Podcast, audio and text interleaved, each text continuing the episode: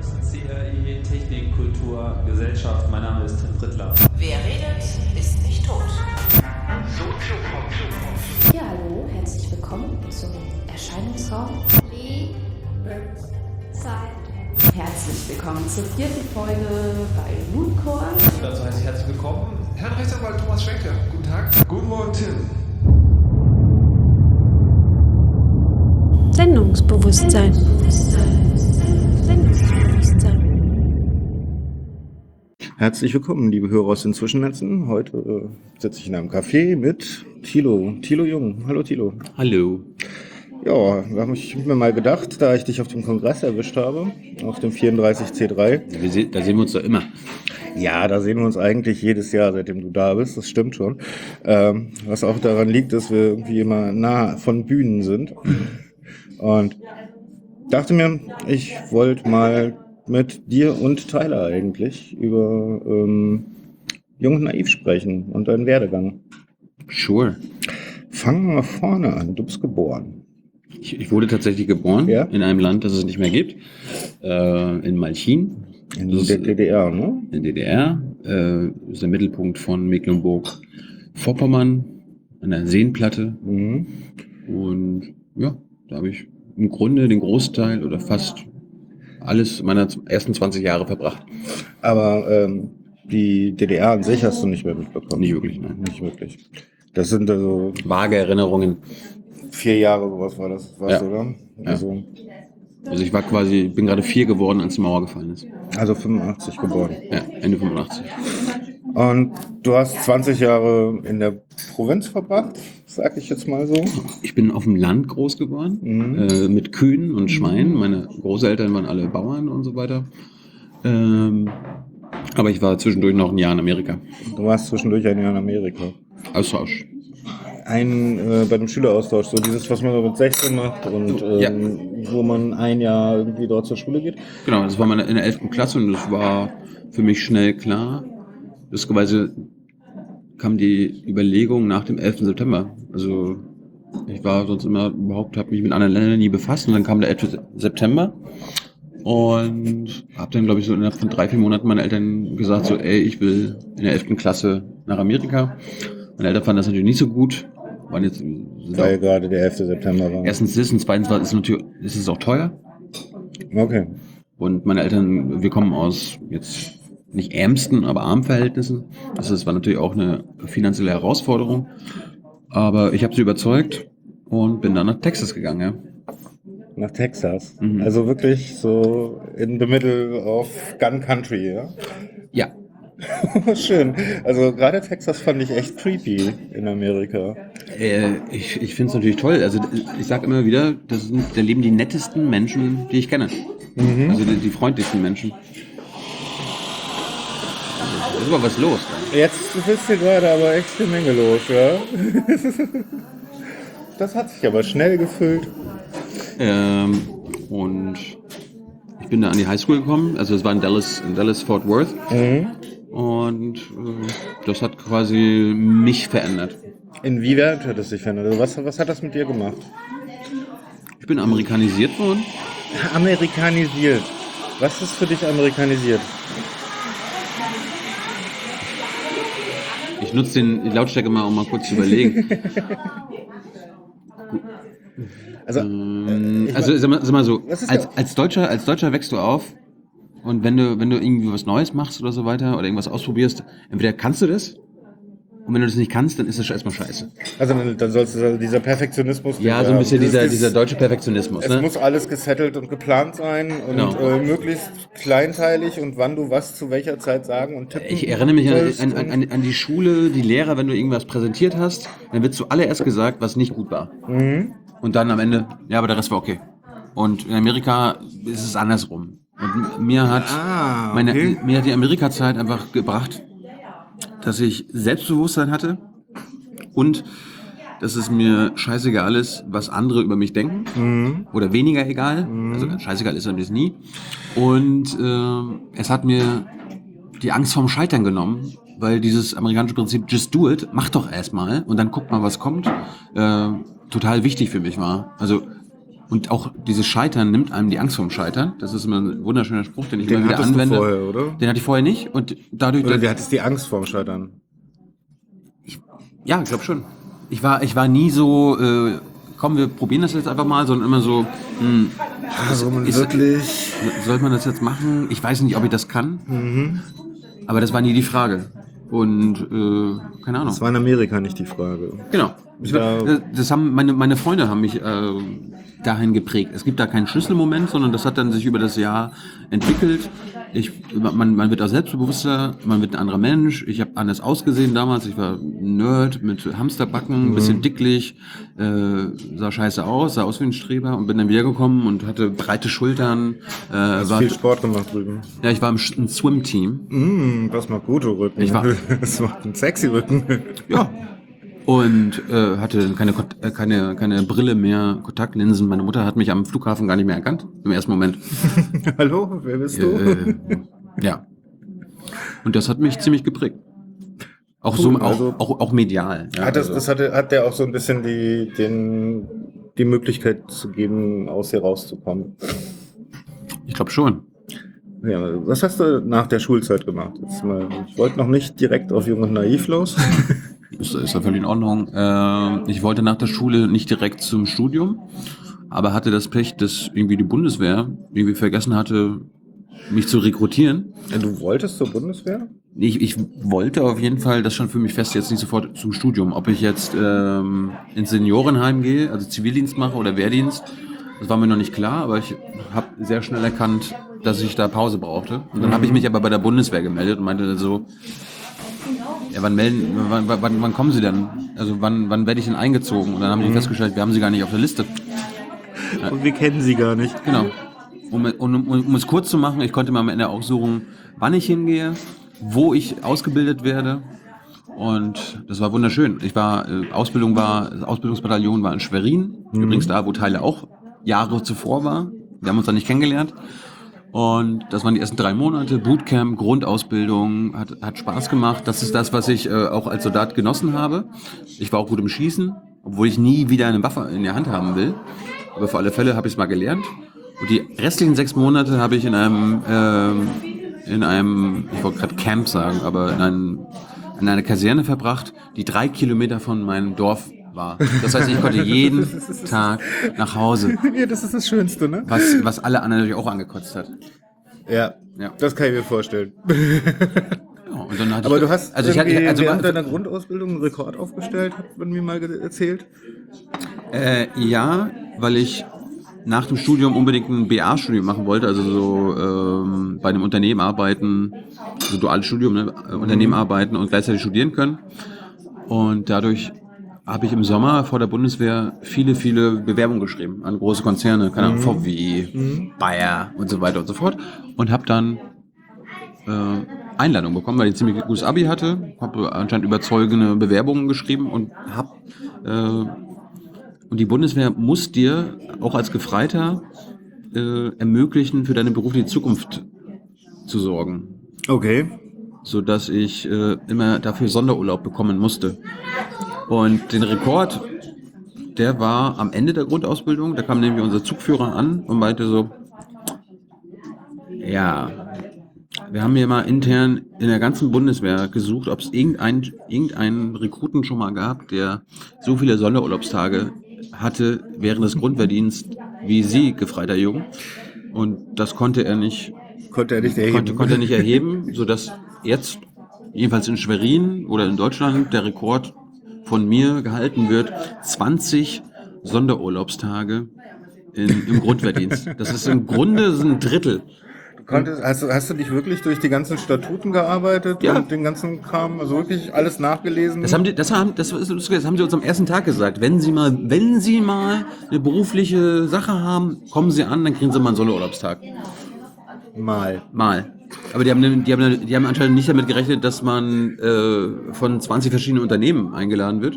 Und ich wusste damals nicht, zu wem, zu wem ich hingehen wollte. Und du weißt ja auch nicht, wer- von wem du genommen wirst, so dass ich halt überall hingegangen bin. Aber du warst Abiturient, ne? Ich war Du Abiturient. Dann, bist dann auch äh, wahrscheinlich genau zu der Zeit als die meisten Abiturienten eingezogen wurden, eingezogen wurden, Genau. oder? Ich war äh, 19, 20. Die hassen die ja eh. Ja, äh, äh, wir waren in unserem Zug 60 Leute, wir waren drei Abiturienten und die, wir drei kamen auf die Stube. Oh Gott. da haben sie sich aber selbst nahegelegt. Ja.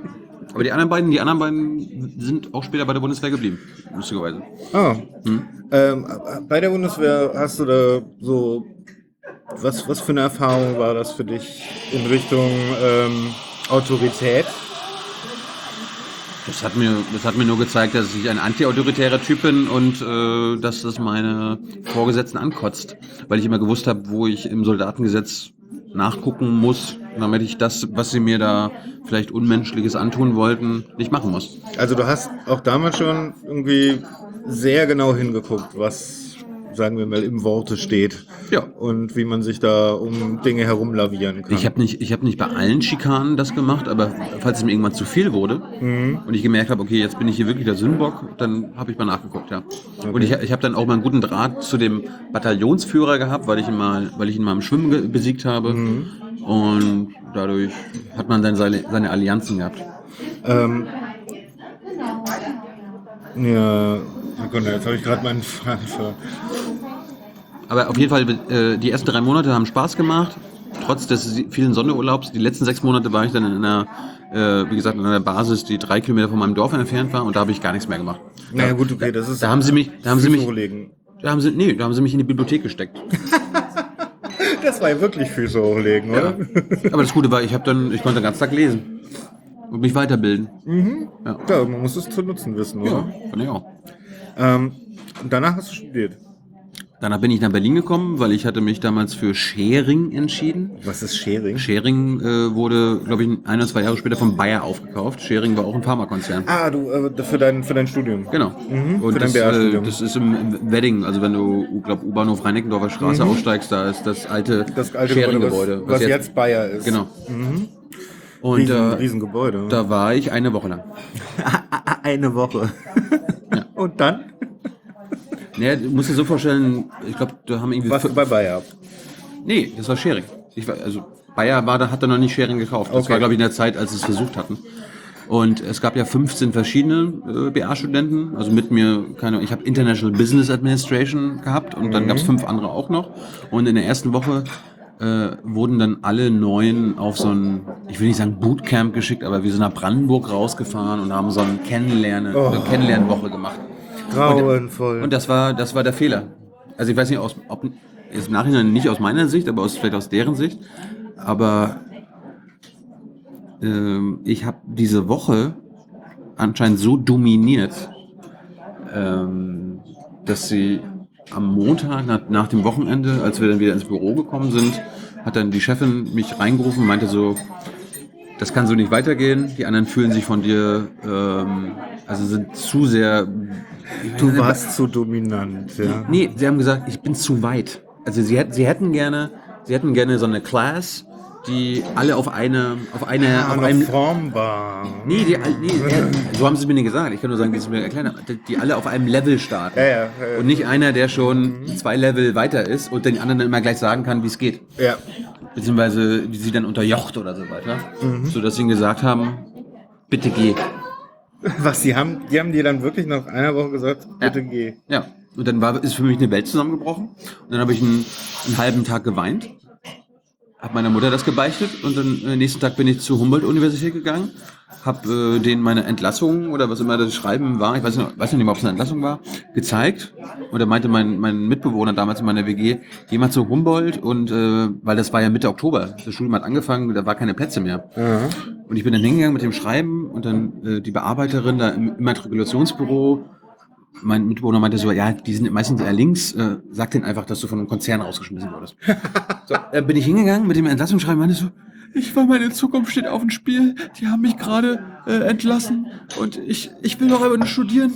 Und dann, dann hat es wirklich genau so funktioniert. Sie meinte dann so, ja, das geht ja gar nicht. Wo wollen Sie, was wollen Sie denn studieren? Und dann konnte ich mir aussuchen, in welchen Studiengang ich komme. Okay, was hast du genommen? Ja, das war auch wieder scheiße, BWL. BWL. Du bist einer dieser Leute, die BWL studieren. Zu Ja, ich, war, ich wollte unbedingt ein Startup gründen. Ach du, äh, okay. Na, hast du ja im Endeffekt. Ja, könnte man nur so, ohne Investoren. könnte man so bezeichnen. Ja, ja. Ja, dann hab mir noch einen Job und dann irgendwie Job gesucht und dann ging mein richtiges Leben los. Okay, aber äh, wo kommt der journalistische Teil bei dir her? Ja, das habe ich, ähm, das hat angefangen in der 10. Klasse musst du, oder mussten wir damals ähm, zwei Wochen lang Praktikum machen, Schülerpraktikum. Mhm. Und ich bin dann in die Malchiner Pressestelle gegangen Mhm. und habe da mit äh, meinem damaligen Mentor dann Artikel geschrieben, weil es gab, es gab eine Stadtzeitung, es gibt eine Stadtzeitung, den Malchiner Generalanzeiger, wo wir da die ersten Text gemacht haben und gleichzeitig ist er jemand gewesen, der für den Nordkurier, das ist die Tageszeitung da ist, immer wieder geschrieben hat. Mhm. Wäre ein bisschen so, als ob Steffen Seibert neben seiner Arbeit für Angela Merkel auch noch ähm, für die Bildzeitung äh, Texte schreibt oder so weiter. Hallo Tyler. Tyler kommt gerade. Und dadurch bin ich dann in den Nordkorea gerutscht. Er macht, er macht das so, wie er will. Ich habe nicht so viel Erfahrung mit diesem Typ Mikrofon. Da kannst du mir nachher auch noch mal eine Schulung geben. Aber ich habe schon gehört, als ich Treppe runtergekommen Aber ist auch völlig in Ordnung. So. Auf jeden Fall bin ich dann beim Nordkorea gelandet und habe dann, die mochten anscheinend, dass ich gut äh, schreiben kann, beziehungsweise gute Berichte formulieren kann. Und da war ich dann, seitdem ich 15 bin und habe das auch während meiner Amerika-Zeit zum Beispiel weitergemacht. Also ich habe dann immer Kolumnen geschrieben. Also ich, der Malchiner, der in Texas im Land von George W. Bush erlebt, wie Amerika in den Krieg zieht. Das waren meine Kolumnen immer. Oh ja, spannend. Das war wirklich spannend. Weil Ich war ja quasi, ich war der Deutsche auf der Schule. Ich meine, das war eine 3000 Schüler starke Schule und ich war der einzige Deutsche und musste dann immer Deutschland verteidigen. Im Sinne von, ja, warum zieht ihr Deutschen dann nicht mit in den Krieg? Und ich mir so, hä?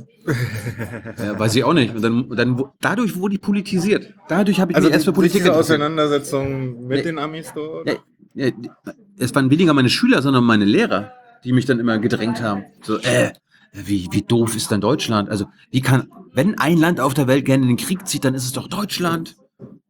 Warum diesmal nicht? Äh, was bitte? Ja, ja, das waren, das waren die Argumente. Oh Gott.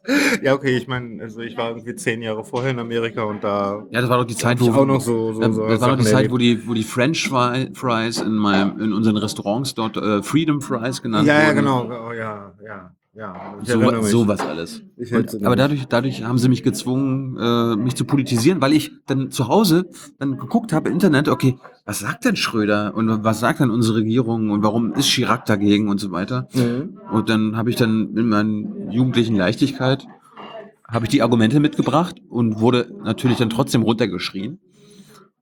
Äh, Ja, warst die Minderheit, ne? Genau, absolute Minderheit.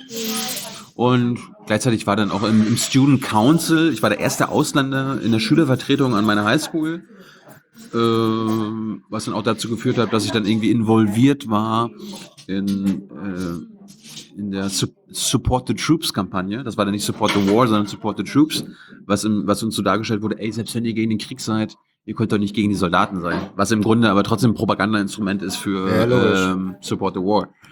Aber ich fand das damals in meiner im jugendlichen Leichtsinn okay und äh, unsere Schule hat dann äh, für unsere Lehrer, es wurden zwei von denen als Reservisten eingezogen und nach Kuwait geschickt, äh, haben wir gesammelt. Und am Ende hatten wir einen ganzen Schiffscontainer voller äh, Sachen gesammelt, die dann rübergeschippt worden sind nach Kuwait. Und das waren dann so Sachen, die nicht vergammeln, aber die jeder Soldat braucht, Kaugummis und so weiter und so fort. Also alle Mhm. Einpack, Einpack-Sachen. Wir kriegen gerade neues, neue Getränke.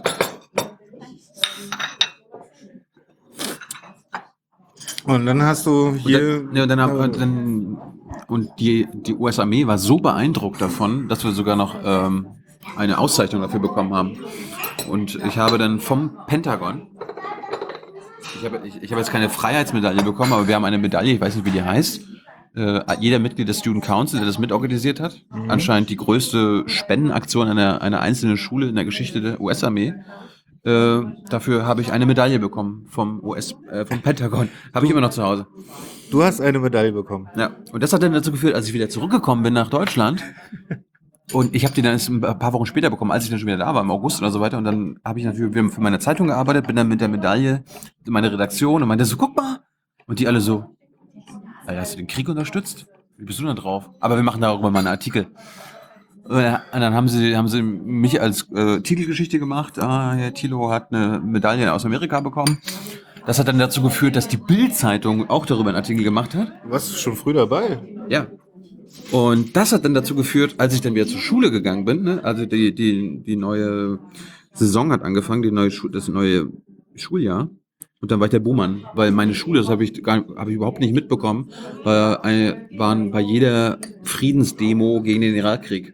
Und ich kam dann da an, aus Texas, aus George W. Bush äh, hast Land. auch noch geholfen. Hab, hab, ja, ja, scheinbar aus deren Sicht Aha. ich komm, hab eine Medaille dafür bekommen, dass ich den Krieg unterstützt habe im Grunde. Mhm. Ja. Und das war krass. Also da war ich erstmal, glaube ich, einen Monat oder zwei der Buhmann und habe mich dann nur mit den Leuten angefreundet, die mich äh, damals noch nicht kannten. Also das gab immer so 11., 12. Klasse, Mhm. kommen noch ein paar Schüler dazu aus den Schulen, die kein, keine Oberstufe hatten. Und bei denen, die kannten mich nicht, da war das alles okay. Und die anderen, meine anderen Mitschüler, also, Thilo, du warst früher so anders. Äh, das geht gar nicht. Nein, also Amerika hat dich verändert. Ja, ja, auf jeden Fall. Aus heutiger Sicht gesehen wahrscheinlich zum Positiven. Ja, aber ich wurde da politisiert. Und das, das war, das war wichtig. Und ich war, ich war aber, ich war dann auch wirklich, äh, ich weiß noch damals bei der Bundeswehr, das einzige, äh, die einzige Zeitung, die immer rumlag, war die Welt. So dass ich dann jahrelang immer die Welt gelesen habe. Und ich, ich merk, ich habe auch damals, als ich 18 oder 19 war, ich weiß nicht, wann ich zum ersten Mal gewählt habe, das muss 2005 gewesen sein, habe ich CDU gewählt.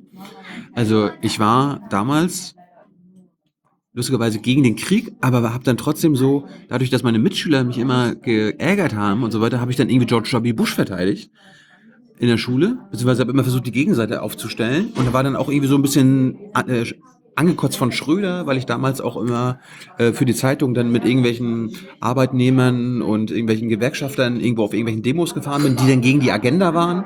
Das heißt, ich, äh, alle waren gegen SPD und gegen Grüne und so, dass ich dann irgendwie, ja, CDU. Und das fand ich dann gut und dann dadurch noch in der Bundeswehr geprägt von der Weltberichterstattung. Die Welt ist ja, ne? Das ist schon recht konservativ Ja, ja. an der Stelle.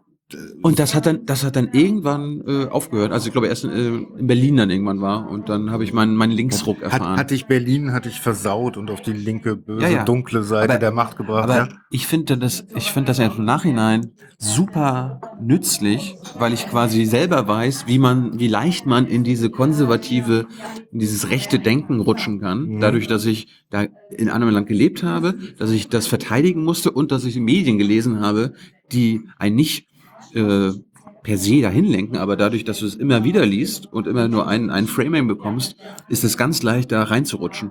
Und das hat mir jetzt in den letzten Jahren super geholfen, zu verstehen, wie man vielleicht Menschen davon überzeugen kann, dass es Bullshit ist. Obwohl ich jetzt nicht, wir sind ja, wir sind ja keine äh, Menschen, die irgendwen mh, überzeugen wollen, seine Meinung zu ändern. Aber mir hat das auf jeden Fall wahnsinnig Also ich meine, in gewisser Hinsicht tut ihr das ja. Das heißt, ihr ihr Ja, aber- überzeugt aber- nicht die aber Meinung, ihr, subversiv, ihr aber subversiv. ne, was heißt, nein, ihr stellt einfach, finde ich, nur da. Ja, Im Endeffekt stellt ihr nur da und äh, stellt, ja, häufig links angehauchte Fragen. Schuhe, aber meine Meinung steht nicht im Vordergrund. Und Tyler ist auch nicht. Ja, das kommt manchmal ein bisschen durch. Ist ja doch bei deinem Biografie-Teil. Ja nicht viel zu sagen. Nee, jetzt Deine- kommt, deine- jetzt deine kommt dein Biografie-Teil Teil ab.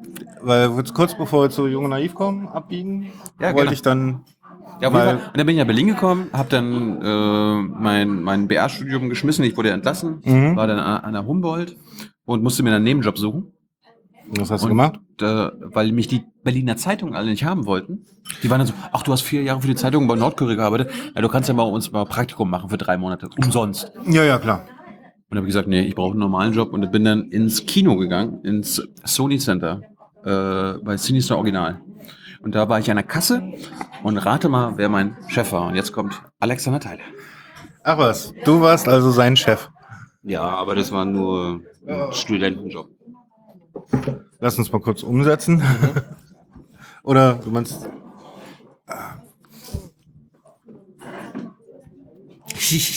Ringelpiez. Was wird übrigens das auch alles so. Du filmst die ganze, du nimmst den Ton von da, da oben auf. Die ganze so sagt es die ganze Zeit.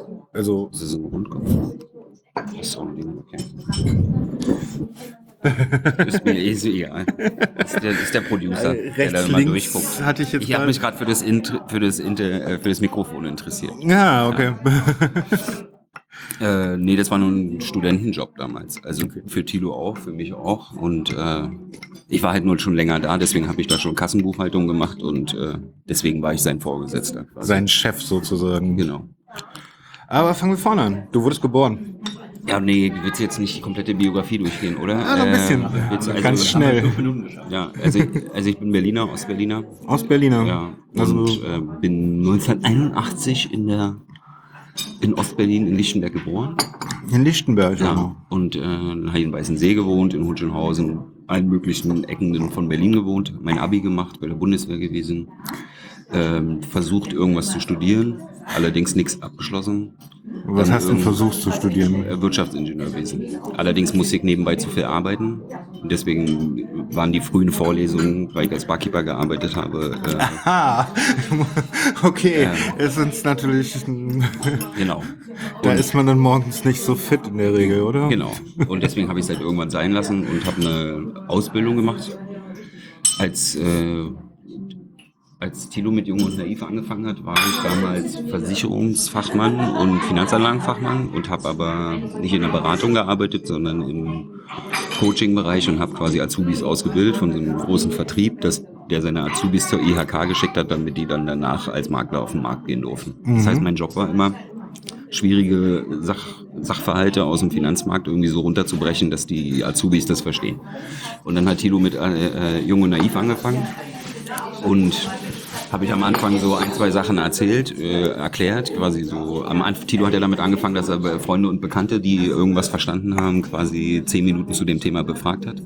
Und Tilo äh, hat mich damals zu Sachen wie äh, Bankenregulierung, Also ihr habt äh, euch, Nahrungsmittelspekulation und also sowas befragt. ihr habt euch dann in diesem äh, Job kennengelernt. Nee, wir kannten uns, wir waren befreundet und Tilo hat halt mit seinem Projekt angefangen. Also im Kino haben wir uns Im kennengelernt. Kino, das meinte ich. Dann Im haben Kino wir habt ihr euch kennengelernt. Dann haben wir zusammen gewohnt. Und Genau, also als Tilo. Achso, dann habt ihr, dann habt ihr eine WG gehabt? Genau, und in dem Moment, als Tilo angefangen hat mit Jung und Naiv, äh, haben wir in einer Wohnung gewohnt und deswegen saß er halt irgendwann in der Küche und hat sich über, keine Ahnung, ich glaube, das erste war Nahrungsmittelspekulation, versucht schlau zu machen. Okay. Und dann meinte ich so, naja, das ist ja nicht schwer, ne? So, das ist ja Derivatehandel, das kann ich dir in fünf Minuten erklären. Ne? Und, äh, und dann haben wir uns halt einfach auf eine Bank gesetzt. Oder nee, das erste war, wir haben uns vor eine weiße Wand, vor eine Raufaser gestellt und mit, In einem, mit einem iPhone äh, und haben halt äh, das erklärt. Und irgendwann wurde Jung, nach ein, zwei Crowdfundings wurde dann Jung und Naiv ein bisschen professioneller. Und äh, wir haben halt äh, dann angefangen, Videos auch äh, Post-Production zu machen, mit mehreren Kameras zu arbeiten, besseren Sound, längere Interviews zu machen. Und deswegen fiel halt irgendwann die Entscheidung, okay, ich übernehme die Produktion von Jung und Naiv. Also das heißt, du, äh, du hast dann die Kameras schon gemacht? Und, Ja, ne, also ganz- das kann man gut an den, Kam an den Videos sehen. Ganz am Anfang hat Tilo ja nur eine Kamera gehabt und das Mhm. Mikrofon äh, hat in der Kamera drin gesteckt.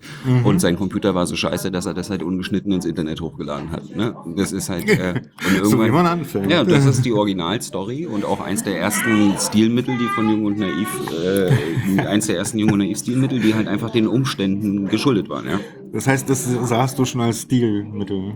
Ja, als, als nee, andersrum Stilmittel wurde es in dem Moment, als wir äh, dann das erste Crowdfunding hatten, mehrere Kameras hatten und auch Bildbearbeitung und einen vernünftigen Computer. Das heißt, in dem Moment, als wir dann gesagt, die Entscheidung getroffen haben, eben nichts rauszuschneiden, obwohl wir es können, wurde es dann zum Stilmittel. Vorher war es technisch bedingt.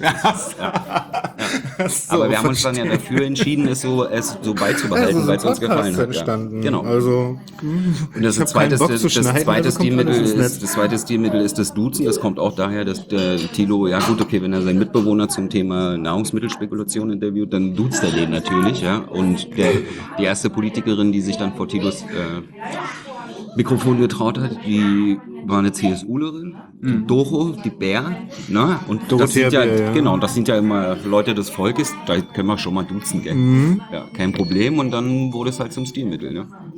Und dann wurde es einfach beibehalten.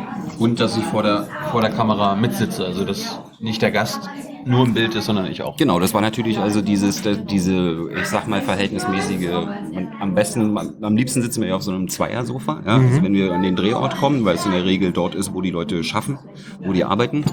Dann gucken wir als erstes, ob es ein Zweiersofa gibt. Und wenn es das gibt, dann setzen wir uns da drauf. Also zwei bis Dreier. So nebeneinander Genau. immer das. Genau. Genau, ne, dass man dieses einfach eine natürliche Gesprächssituation. Das hat natürlich was damit zu tun, dass Tilo sich am Anfang selber gefilmt hat. Und dann natürlich irgendwie Mikro, Mikro, so in, naja, oder halt die Kamera Tripod? auf ein Stativ gestellt und Ja. dann halt den Bildschirm umgedreht und dann halt einfach die ganze Zeit so neben, so dass man halt sitzt und gleichzeitig noch auf den Bildschirm gucken kann. Das war ja das Wie, war, wie viele der Folgen sind das ungefähr? Was würdest du 30. sagen? 30? Wie? 30, 40, die ersten 30, 40 ohne, ohne sind so. dich? Ja. Na, ohne Produktion, ohne Post-Production. Ja, 30, 40 glaube ich schon. Ja. Ja, Okay. Also Sarah Warnknecht, weiß ich noch, war ich ganz alleine. Ja, genau. Damals. Aber, aber der, der Sinn dahinter war ja, ich wollte ja einfach nur zehn Folgen machen, wo ich äh, selber on camera bin, weil ich ja totale Angst hatte. Beziehungsweise, ich hatte keine Angst vor Kamera, aber ich konnte vor einer laufenden Kamera nicht reden. Ich hatte Lampenfieber, ich habe gestottert und das wollte ich abbauen. Also ich habe ja früher gemodelt in meiner Studentenzeit, habe mir dadurch äh, easy Geld verdient, aber habe immer gemerkt, ähm, dass wenn die Kamera gelaufen ist und ich reden sollte, dass das keine gute Idee war. Beziehungsweise ich, hab, ich, ich konnte das nicht. Ich habe, wenn ich, wenn ich Radiointerviews gemacht habe für Radio 1 oder so weiter, kein Problem. Also wenn keine Kamera dabei war oder ich mit Menschen geredet habe für Zeitungen oder so weiter, kein Problem. Aber wenn die Kamera gelaufen ist und irgendein Werbespot äh, gemacht wurde, dann konnte ich nicht sprechen. Beziehungsweise ich war, ich war zu leise oder ich habe genuschelt oder so weiter und so fort. verhaspelt? Hab mich verhaspelt, sodass ich dann einfach zehn Folgen, also irgendwas, irgendwas machen wollte, wo ich mit Menschen auf on camera bin, das online stelle und halt nicht nur Tyler, meiner Familie und meinen Freunden zeige, sondern der Welt, damit, weißt ja, das Internet ist erbarmungslos und die, und die sagen dir dann einfach, wie scheiße ich bin. Genauso habe ich Podcasts angefangen. Und das, Pro das Problem war dann eher, dass so nach fünf oder sechs Folgen die Leute gemerkt haben, ey, das ist eigentlich eine, gu- eine gute Idee. Problem war, dass das Feedback teilweise positiv war. Ja, und dann, dann hat irgendwie, glaube ich, der Deutschlandfunk angefangen, Süddeutsche und andere Medien sich dafür zu interessieren. Und das war dann, hat sich alles selbst verstärkt. Du wolltest am Anfang gar kein Programm in der Hinsicht machen, sondern du hast gesagt, hier zehn Folgen für mich zum Ausprobieren. Genau. Mit Menschen, die ich kenne, denen ich vertraue, die ich duzen kann. Und dann nach, ich glaube, elfte Folge war da mit Doro Bär. Und dann, dann war klar, okay, jetzt ist, das ist jetzt ein Projekt. Und wann bist du zu dem Projekt dazugestoßen? Na, ich habe eigentlich von Anfang an mit, er Gast. äh, ganz am Anfang Gast. Dann habe ich halt, äh, wir haben ja beide damals noch einen normalen Job gehabt. Und immer wenn ich gerade frei hatte und Tilo zu einem Interview gegangen ist, habe ich halt bin ich halt mitgegangen, damit er mehr Freiheit vor der Kamera hat und habe dann halt die Technik bedient, weil ich auch irgendwann mal vor keine Ahnung wie vielen Jahren irgendwann mal einen Nebenjob als im Kamerabereich hatte. Also kannte mich kannte mich da so ein bisschen aus, war mal war mal Grip, also Dolly, wenn die, die Leute, die sich da so ein bisschen auskennen, wusste zumindest, wie man die Kamera gerade hält, sagen wir es so.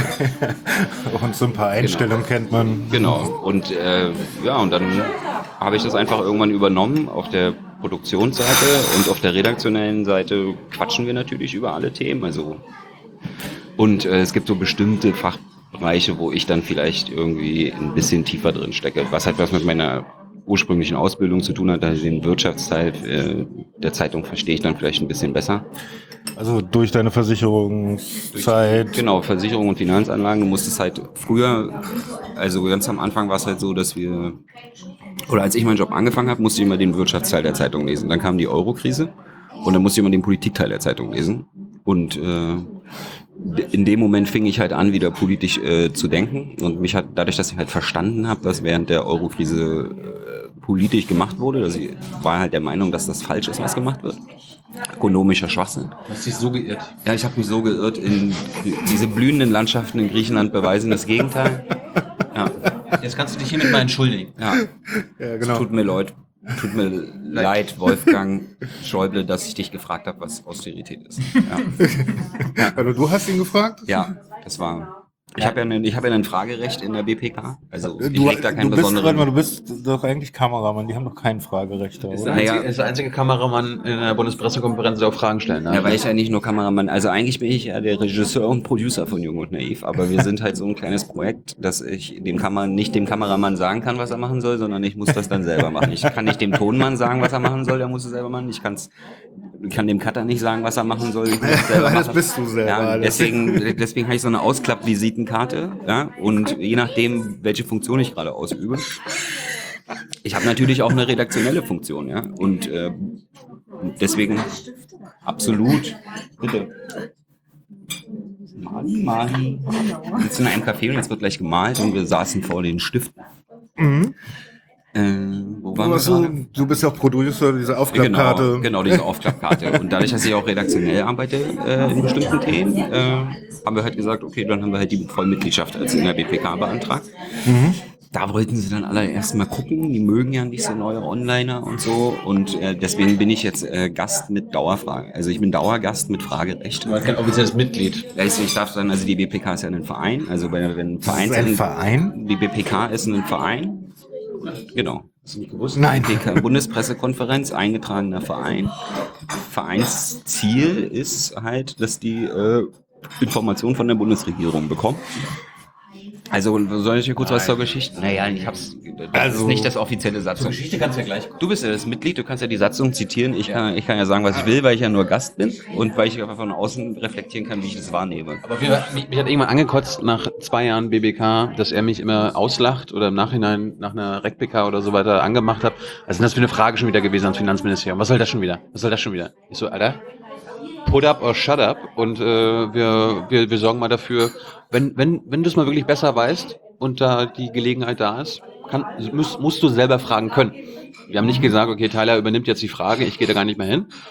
Aber für den Fall der Fälle, warum nicht? Und dann hat er das auch, ich glaube, äh, in, de- in deinem ersten Monat war Schäuble gleich in der BBK und Tyler dann so, ja. Und hat er gleich ein legendäres Video hinbekommen, ja. Ja, könnt ihr euch mal angucken. Allerdings. ähm, Ja, aber ich lege da jetzt nicht so einen Wert drauf. Also ich meine, Tilo, Tilo ist die Rampensau und dann soll er auch gerne und dann coache ich halt lieber, wenn, wenn ich irgendwas besser weiß, dann brief ich halt Tilo oder gebe meinen Senf dazu, so wie das dann halt in der Redaktion üblich ist. Diskutiert man dann darüber, ja, formuliere ich das so, formuliere ich das so. Und, Mhm. Aber ich bin völlig okay damit, dass im Endeffekt Tilo die Frage stellt. Das ist mir eigentlich auch lieber. Äh, ab und, ne, und bei Schäuble, kon, gut, dann konnte ich es mir halt nicht verkneifen. Oder Tilo wollte halt, okay, er wusste, okay, bei Schäuble wird es halt kompliziert, weil äh, Schäuble dann halt wirklich nicht versucht, sich rauszureden, wie so ein Regierungssprecher, sondern Schäuble geht dann halt ein auf das Thema ne, und Mhm. versucht halt die fachliche Überhand zu gewinnen und dich dumm dastehen stehen zu lassen und dann musst du halt reagieren. Und äh, deswegen konnte ich da die Frage nicht Tilo einfach nur mitgeben, sondern dann musste ich halt auf die Gegenfrage reagieren können. Was auch gut gelungen ist, guckt euch das an. Ja, fand ich auch nicht schlecht. Ähm, ich komme aus meiner Sicht, wie ich euch kennengelernt habe. Weil ihr wart irgendwie in meinem damaligen YouTube-Stream von jetzt auf gleich da. Ja. Und sehr präsent. Also, Das nennt man Phänomen. ja, ne, Phänomen. also, äh, vor allen Dingen, ich meine, vor allem mit einem Format. Also, ich meine, ich bin zehn Jahre älter als Tilo. Wie alt bist du? Ich bin 42 jetzt. Ich bin 36. Und bei dir, oh Gott, ich kann gerade wieder nicht rechnen, du bist 32. Ähm, Aber er heißt Jung, also wir können das noch eine ganze Weile machen. Bis Ich ich heirate, bis ich heirate. genau. dann nimmst du den Namen der Frau an, auf jeden Fall, damit du jung und naiv los bist. Aber nur wenn sie einen attraktiven Namen hat, ja klar. Ähm, ja, ihr wart einfach, ihr wart einfach da und das plötzlich mit einem Format, wo man mal wirklich anderthalb Stunden einem Politiker zuhören konnte. Ich meine, mich haben damals nur die interessiert, die irgendwie auf meiner eher links, linksgrün versifften, grünen Gutmensch wohlscharf äh, Schiene waren. Aber das hat, das, das war war- was ganz anderes. Das war bei mir ja nicht der Fall. Also mich, mich haben immer nur die interessiert, also primär die interessiert, die nicht auf meiner politischen Wellenlänge sind. Mhm. Ähm, mich hatten halt Ich versuche auch gerne bis heute, ich versuche versuch, versuch bis heute zu verstehen, was CDUler antreibt. Deswegen, ich gucke auch Ich- gerne. ich kann's ich nicht. ja, ja, ich, ich kann es auch nicht, aber ich will's halt. Und deswegen ist es halt auch wichtig, äh, mit allen zu reden und nicht nur mit den Leuten, die man halt gerne redet. Also klar kann ich jetzt zum dritten Mal Gregor Gysi äh, zuhören und das ist auch wirklich jedes Mal eine Freude.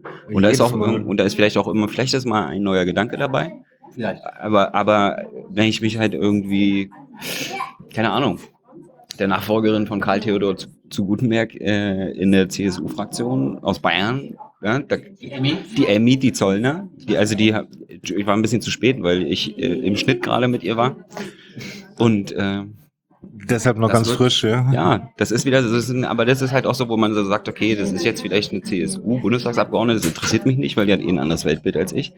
Aber, äh, aber, wir leben, ja, aber wir leben ja in der Demokratie, ja, und äh, da geht's ja darum, Sachen zu diskutieren, andere zu verstehen und deswegen, ich, mein Antrieb, Junge naiv zu machen, ist einfach, die anderen zu verstehen. Ja. Okay, ähm, äh, gut, ich war ja gerade dabei, ihr seid da einfach eingeschlagen. Also plötzlich habt ihr mit allen möglichen Leuten so lange Interviews geführt, wie man das in der Medienwelt ansonsten bisher gar nicht kannte. Ja, das war zum einen natürlich der Fakt, dass wir das ungeschnitten hochladen. Also ich weiß noch, Schlüsselerlebnis war damals Folge 28 mit Sarah Wagenknecht. Äh, ich komme in ihr Büro rein und vorher, vorher war noch ein ZDF-Team da. Und die haben mit ihr irgendwas gedreht. Und dann kommt, gehen die raus und sie dann so, oh, die haben jetzt eine Stunde mit mir geredet und am Ende kommen 15 Sekunden im Heute-Journal. Sie dann so, okay, wie lange reden wir jetzt? Ich so, auch eine Stunde. Und wie viel kommt davon? Ich so, naja, alles. Und sie, was? Alles? Ja, ich so, wir machen das ungeschnitten. Wow, krass. Und du hast richtig in den Augen gesehen, oh, das ist jetzt mal was Tolles. Und dann haben wir das Interview, äh, haben wir das Gespräch gemacht und da habe ich dann verstanden, äh, was das Geile aus Politikersicht, obwohl wir kein großes Format sind und es immer noch nicht sind, warum die das attraktiv finden, mit mir zu reden. Und das, so ist es dann auch geblieben.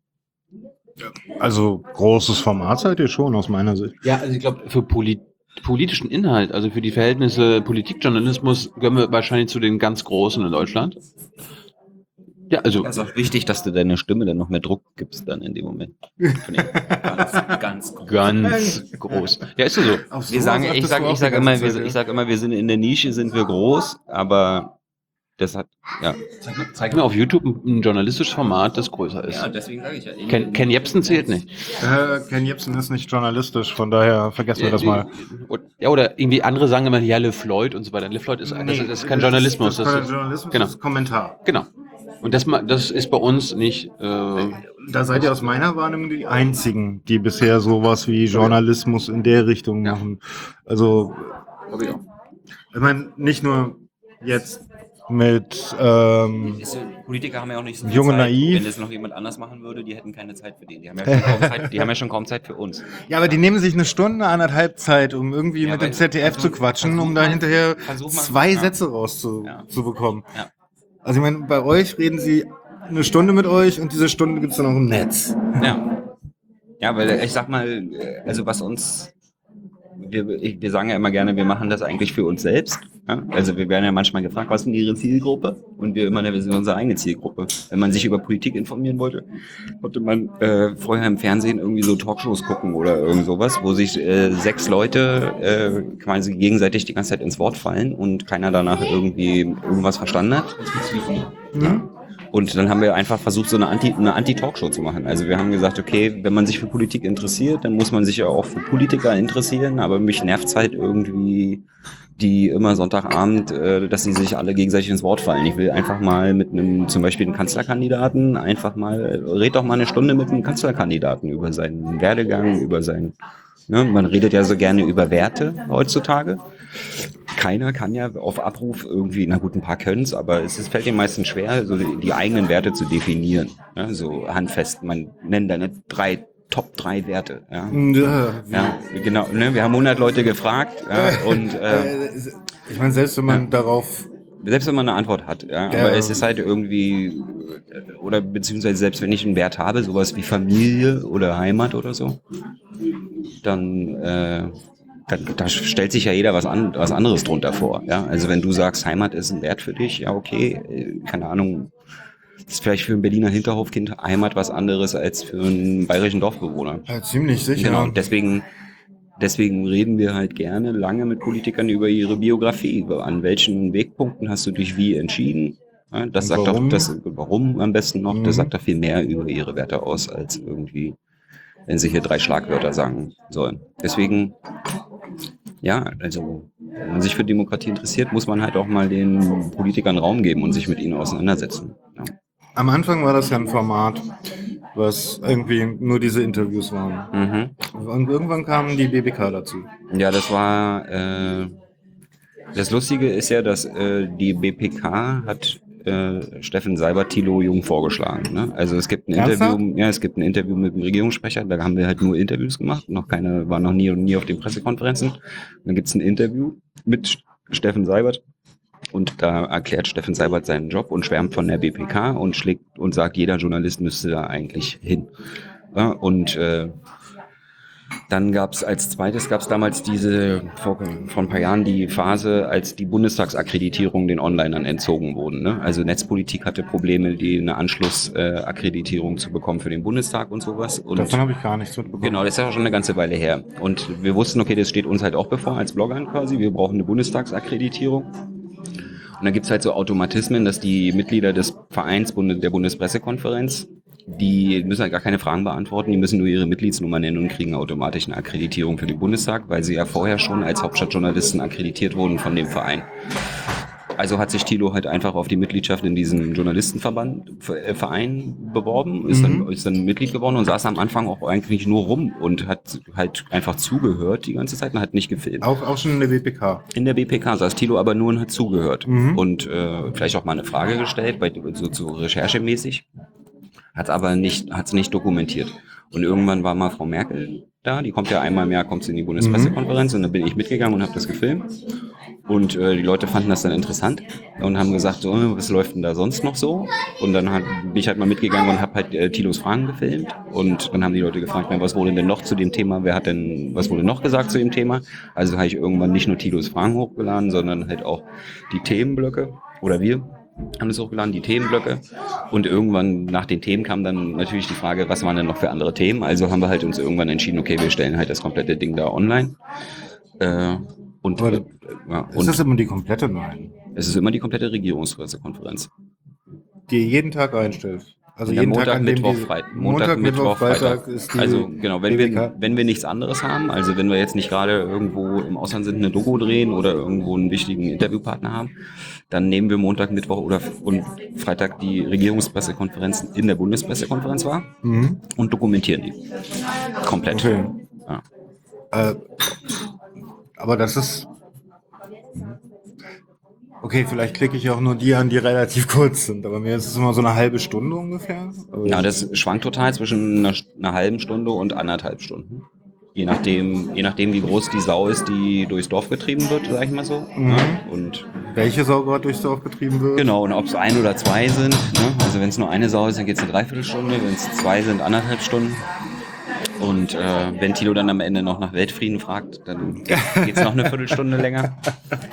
Äh, Ja, okay. Die Ja. Frage nach dem Weltfrieden. Ja. Ähm, tut los. Oh, das ist, das ist super. So ist das mit dem Sitzen gut. Wollt ihr noch einen Kaffee? Erstmal nicht. Nee, Kaffee nicht, ich bin schon, habe schon zu viel Kaffee getrunken heute. Ich muss ja was anderes trinken. Dann musst du. Eine, so eine Öko-Brause da. Kannst du der Frau, ich weiß nicht, ob sie dich kennt, Ja, ein Zeichen Ja. geben. sind sind ja Stammgäste hier. Und nur winken. das ist schön. Das ist so. Ja, Also, aber, aber Weltfrieden kriegen wir hin. also den Weltfrieden, ihr kriegt den umgesetzt? Ja. ja. Okay, ähm, Man muss ja irgendeine Überzeugung haben. Hm, äh, wir jetzt schon wieder vollkommen rausgebracht. Hast erzählt, dass wir dann ganz schnell nach einem halben Jahr schon im Fernsehen waren. Das war ja. Nee, hab ich jetzt nicht. Wie, ihr wart im Fernsehen? Wir waren mal bei Joyce. Joyce? Was ist das? Joyce ist so ein Schweizer Musiksender, sowas wie Viva in der Schweiz. Aha. Und die wollten äh, in, das ist ein Schweizer Medienkonzern und die wollten halt in Deutschland Fuß fassen und haben halt eine Sendevolllizenz beantragt und haben die auch äh, ausgespielt ein Jahr lang. Und wenn du halt eine Sendevolllizenz hast im Vollfernsehen, dann musst du halt äh, einen gewissen politischen Inhalt haben im Fernsehen. Und äh, deswegen haben die sich halt umgeguckt und haben halt entschieden, naja, da können wir ja Politik dann einen Haken hintermachen, wenn wir dann eine, drei, eine halbe Stunde äh, politische Interviews senden am Tag. Und dann haben wir halt ein Jahr lang äh, Also- einen, einen Deal gehabt mit, ja, mit Joyce, anderthalb. Ne? Genau, und irgendwann ist aber, irgendwann haben die Schweizer Investoren dem deutschen Ableger den Hahn zugedreht und haben halt aus der, und dann wurden halt sämtliche externen Produktionen eingestellt. Und die haben auch keine Volllizenz mehr, deswegen müssen sie auch nicht mehr Politik machen.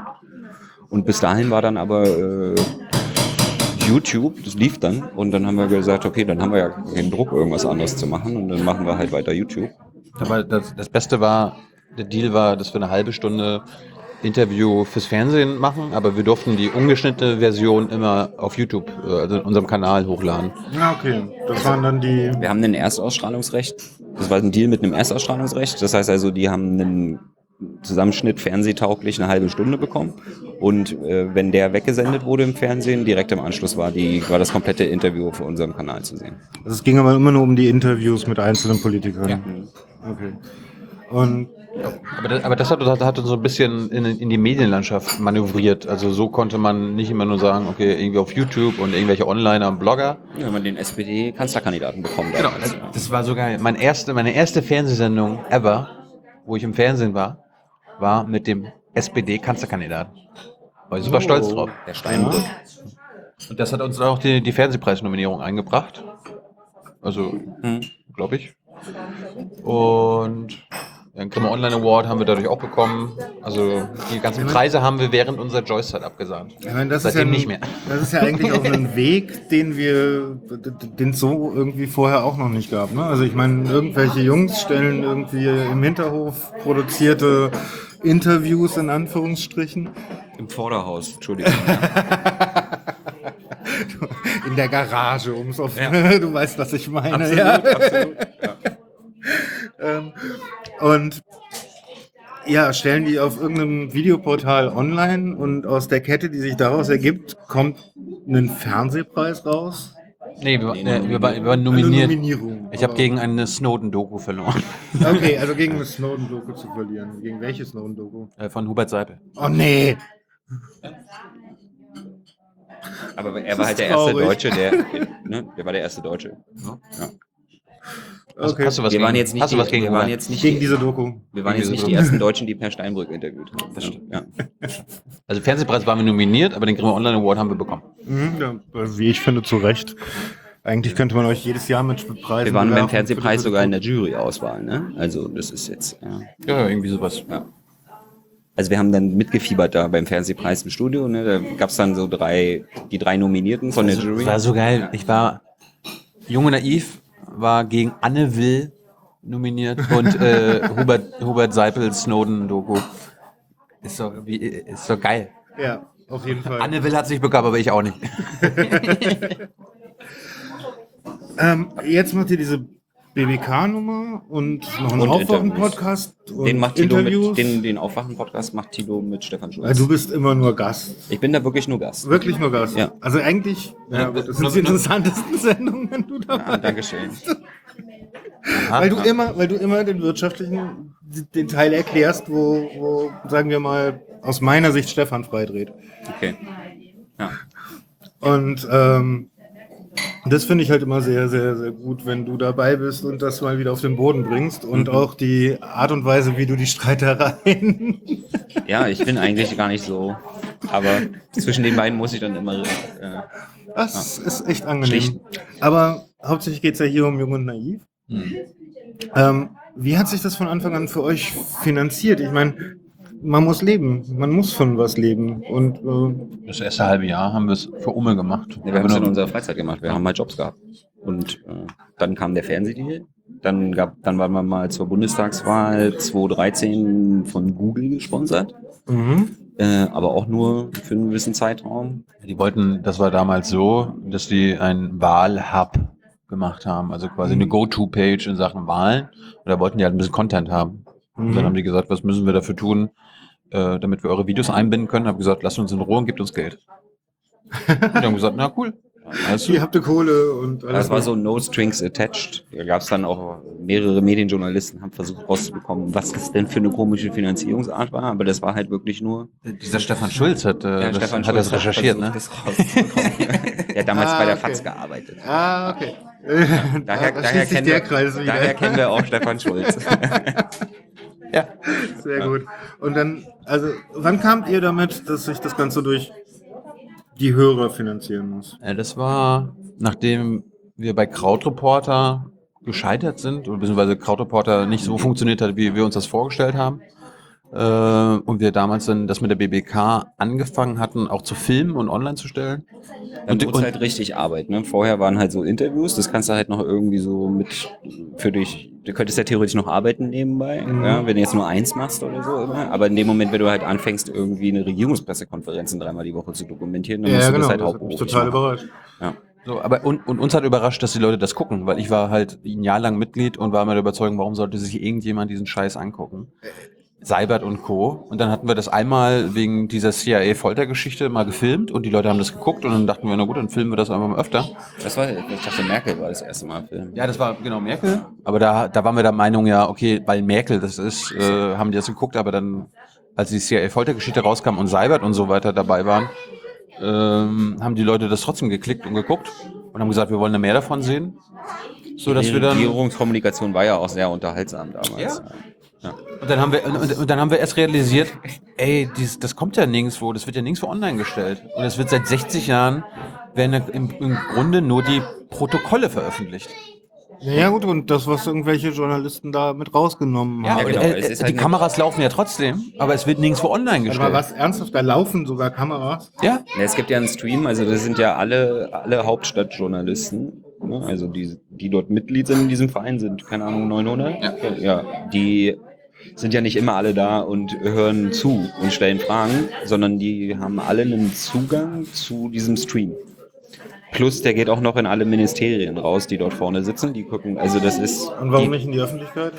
Weil das, ne, das ist ja es ist nicht für die Öffentlichkeit bestimmt, okay? Das Egal, ist, es ist ja eine presseöffentliche Veranstaltung. Also du, äh, du darfst sie jetzt nicht live senden, aber du darfst sie ja dokumentieren. Also wir haben ja irgendwie keine Regeln gebogen oder sowas, sondern kannst das Ding ja filmen. Ja gut, ihr und die könnt das meisten, filmen die, und Dinge, nee, nee, es das- filmen ja alle. Die meisten sind halt nur so, dass sie dann halt äh, nur das benutzen, was sie selbst Ah, okay. ne, quasi. Und wir haben gesagt, ja, es ist uns jetzt egal, wir können euch auch zeigen, was die anderen Kollegen. Haben wir ja auch, wir haben ja genauso angefangen. Am Anfang haben wir nur gezeigt, was Thilo dort gefragt hat, genauso wie die anderen. Und dann haben, haben aber die, die Zuschauer haben gefragt, ja, aber was haben denn die Kollegen dann noch gefragt zu dem Mhm. Thema? Also haben wir dann nicht wie andere sagen, ja, ist uns doch egal, wenn ihr wissen wollt, was bei ZDF ist, dann brauchst du nicht ARD fragen, ja, sondern wir haben halt gesagt, na gut, okay, dann zeigen wir halt die Fragen der anderen Kollegen auch noch. Ist ja eh und äh, dann kam halt die Du anderen. ja so oder so, Ich ne? filme ja sowieso, also ich meine, die Dateien habe ich ja eh da, dann kann ich sie auch hochladen. Ja. Mhm. Ist ja genug Platz im Internet. Ne? Ja, das ist das Komische, ne? ja, und dann, und dann hat es irgendwann, glaube ich, nach einem halben Jahr angefangen, dass wir das komplett online gestellt haben. Und dann haben wir den Leuten gesagt, okay, da gibt es kein Geschäftsmodell hinter und wenn ihr wollt, dass wir das regelmäßig machen, dann äh, bitte überweist auf dieses Konto. Und dann, und dann hat das mit ähm, dieser Zuschauerfinanzierung angefangen, also diesem Dauer-Crowdfunding, was wir vorher nur punktuell gemacht hatten für irgendwelche Europareisen oder Equipment. Und ich war überrascht. Ich, ich hab, wir haben gesagt, okay, wir machen, versuchen das bis Ende des Jahres irgendwie hinzubekommen, damit da genug Geld reinkommt. Aber glaube ich, nach zwei Monaten hatten wir gemerkt, okay, da kommt jeden Monat genug rum, dass wir dabei davon zumindest leben können. Okay, das ist. Das Also ist keiner von uns viel. hat eine Immobilienfinanzierung, Ja, eine es jetzt oder ein Auto. Ja, es geht jetzt nicht darum, Aber wir können gerade so unsere Miete zahlen. Also selbst ja. wenn ihr euch daran reich stoßen würdet, so viel es wär's wäre ja sehr dann auch berechtigt. nicht. Es wäre Fände ich, fänd ich auch. Ja, Fänd wir ich sind auch. ja auch, ist ja, wir leben in einer Leistungsgesellschaft und äh, wir leisten ja ziemlich viel. Ja. Also Nein, also ganz ehrlich, wenn man vergleicht, wie denn, wie viele andere dafür kriegen, dass sie sich da den Arsch absitzen und zwei Sätze dazu schreiben und ihr stellt das online, gebt teilweise noch ganz schön viel Kontext mit. hm. Mm, Also durch das Rahmenprogramm, was ihr macht, es ist eine ganz andere Form von Arbeiten, eine ganz andere Form von, von Darstellen. Nur eine Frage interessiert mich echt immer am meisten, wenn ich davor sitze und es mir angucke, weil ich kann die meisten Interviews nur in Häppchen sehen und auch die BBKH nur in Häppchen sehen, weil ähm, ansonsten hänge ich unter der Decke, zerkratze sie und klatsche ganz böse auf dem Boden wieder auf vor Wut oder sonst etwas. Du musst die Emotionen rausnehmen. Äh, Kann ich nicht. Kann ich echt nicht. Wie zum Henker könnt ihr das aushalten? Also ich meine, wenn ich da stehen würde und diesen, diese teilweise ultra dreisten Lügen. Nee, das ist ja, nee, gelogen wird dann nie. Nein. Da auch- musst du aufpassen. Nein. Oder gelogen wird ganz, ganz selten. Gelogen wird ganz selten. Das ist ja, also was, ich nenne es ja gerne Bundespoltering-Konferenz. Poltering gibt es im Deutschen noch nicht das Wort, das ist äh, haben amerikanische Wissenschaftler festgestellt. Äh, das ist der Effekt, der eintritt, wenn du dachtest, dass dir die Wahrheit gesagt wird. Und also nee, es klang nichts falsch, es waren Mhm. keine Fake News quasi, Mhm. aber du merkst im Nachhinein, dass äh, du wurdest an der Nase herumgeführt. Ja. Diese Enttäuschung, die dann entsteht. Ja, aber das ist für mich die ist Lüge. noch, die ist, die ist, die ist höher, als wenn du, als wenn dir komplett ins Gesicht gelogen wird. Ah ja, okay. Und äh, also, also die Leute, also weil wenn du halt quasi erst die Erwartung hast, dass du transparent äh, informiert wirst Mhm. und dann im Nachhinein irgendwann verstehst, deswegen waren da so viele Konjunktive in der Antwort, ja, dann bist du halt noch enttäuschter, als wenn du sagst, oh, das was a bloody lie, weißt du? Ah ja, okay, aber für mich fühlt sich das genauso an. Also, Naja, für mich fühlt sich das. Also deine, deine Frage war ja, wie, Wie- wie, wie gehen wir damit, wie gehen wir Ich ich damit würd um? platzen. Das ist natürlich. ich würde sie äh, anschreien. Ich, ha ich habe keine Erwartungshaltung. Ich erwarte nicht, dass ich, ich irgendeine Antwort bekomme, sondern ziehe jedes Mal meinen Stiefel durch und schaue, was passiert und gehe da ohne Erwartung rein, sodass ich da nicht enttäuscht werden kann oder mich da irgendwie noch drüber aufrege. Oder ansonsten, wenn man dann doch mal eine leichte Erwartung hatte und ein bisschen enttäuscht ist, dann hilft ja auch Sarkasmus. ja, aber Das ist ja, also, es ist ja, also viele Politikjournalisten neigen ja zu einem sehr bösen Sarkasmus. Ja, den, äh, und das merkst du dann, wenn du, wenn du halt nach einer, nach einer Pressekonferenz mit den Kollegen redest, ja, dann, dann Okay. wird halt der, der Druck, der vorher aufgebaut wurde, halt mal kurz abgelassen. Thilo dokumentiert das in letzter Zeit mit dem Regierungstagebuch. Ja, da beschweren sich Da immer viele, da beschweren sich immer viele Erzähl Leute, warum ich die ganze Zeit so bin. Ja, das ist halt, weil ich gerade aus einer Pressekonferenz mit dem Regierungssprecher gekommen bin. Ja. Ich bist halt einfach grantig, ja? ja? genau, dann, ja, genau. Ja. Aber äh, ja, also äh, erzählt mal da was drüber. Was ist das für eine Idee? Das Regierungstagebuch. Naja, du, Tilo, du musst es erzählen, weil du machst es ja. Tilo ist ja auch das Kamerakind da. Weil, Ich wollte lernen, wie man, wie man selber mal filmt. Mhm. Und äh, wir hatten jetzt eine extra Kamera gehabt. Und habe ich zu Tyler gesagt, lass mich das so irgendwie verwenden. Und dann habe ich angefangen, und das machen wir jetzt immer noch. Wir fangen erst mal damit an, nach einer BBK äh, drüber zu reden, was an dem den, den Tag passiert ist. Und gleichzeitig stellen wir mal unsere Kollegen vor, die man sonst auch immer hört. Also, aber wo man nur die Stimme von kennt, ja. oder den Hinterkopf. Genau. Und dann, ähm, so führen wir das jetzt seit zwei oder drei, vier Wochen, führen wir das sofort. Ich glaube, irgendwann sind wir mal durch mit allen regelmäßigen Journalisten, die da sind. Mal schauen, was dann passiert. Aber im Grunde ist das so ein bisschen unser Outlet für, oh, was ist denn heute schon wieder nicht rausgekommen? Mhm. Und äh, gleichzeitig dient das dann, weil ich das Regierungstagebuch immer vor der REC-PK veröffentliche, die wir dann abends online stellen, als Teaser für abends die sich die REC-PK anzugucken. Obwohl ich von niemandem erwarte, dass er sich eine komplette REC-PK anguckt. Das ist ja, wir archivieren das ja quasi nur für die Öffentlichkeit. Ich erwarte nicht, dass, so wie bei einer Interview, wie bei einer junge ich folge, einem Interview, dass die Leute sich das angucken. Aber du hast doch bei YouTube die Zahlen, wie viele Leute sich das durchschauen. Ja, ja. Also bei RecPK ist es natürlich weit weniger, weil sie teilweise natürlich auch auf meine, zu meinen Fragen springen. Die hören sich nicht Oder auf, thematisch sich Ja. Blöcke, Themenblöcke rein. Das ist darum, ich, da, ich kontrolliere das auch gar nicht mehr. Wir wissen nur, dass bei Interviews äh, die Hälfte der Leute, die das Interview anfängt, auch bis zum Ende äh, durchhält. Das ist sensationell. verdammt viel. Und das ist natürlich bei manchen Gästen vielleicht ein bisschen weniger, bei manchen Gästen viel mehr, aber gesagt, weil wir nicht kommerziell sind, ist es mir auch einfach scheißegal. Ich habe, glaube ich, seit einem halben Jahr nicht mehr auf irgendwelche Statistiken geguckt. Natürlich sehe ich, äh, wie viele Views irgendein Video hat und ich habe auch gesehen, dass Und wir äh, ziehen da keine Konsequenzen draus. Also ihr seid schon aus meiner Sicht kommerziell. Jetzt, ne, ohne es, aber ihr, ihr macht ganze es durch Gesellschaft Ads, ist kommerziell. durch, durch, durch, also ich meine, ihr, Ja, aber da war ja keine. ihr also- verdient, ihr seid Profis, ihr verdient damit euer Geld.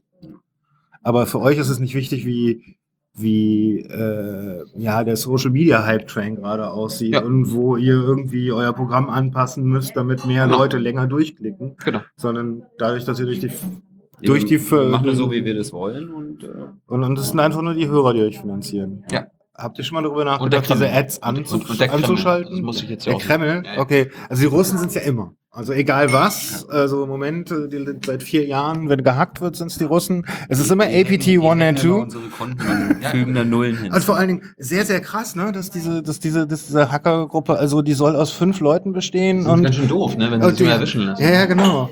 Und auch komisch, dass irgendwie vor einem Dreivierteljahr so Tools rauskamen, mit dem die NSA alles so aussehen lassen könnte, als wäre es APT 1 Ja, keine, keine Verschwörungstheorie. Nein, sind die kein- nicht bei keiner. Okay, stimmt.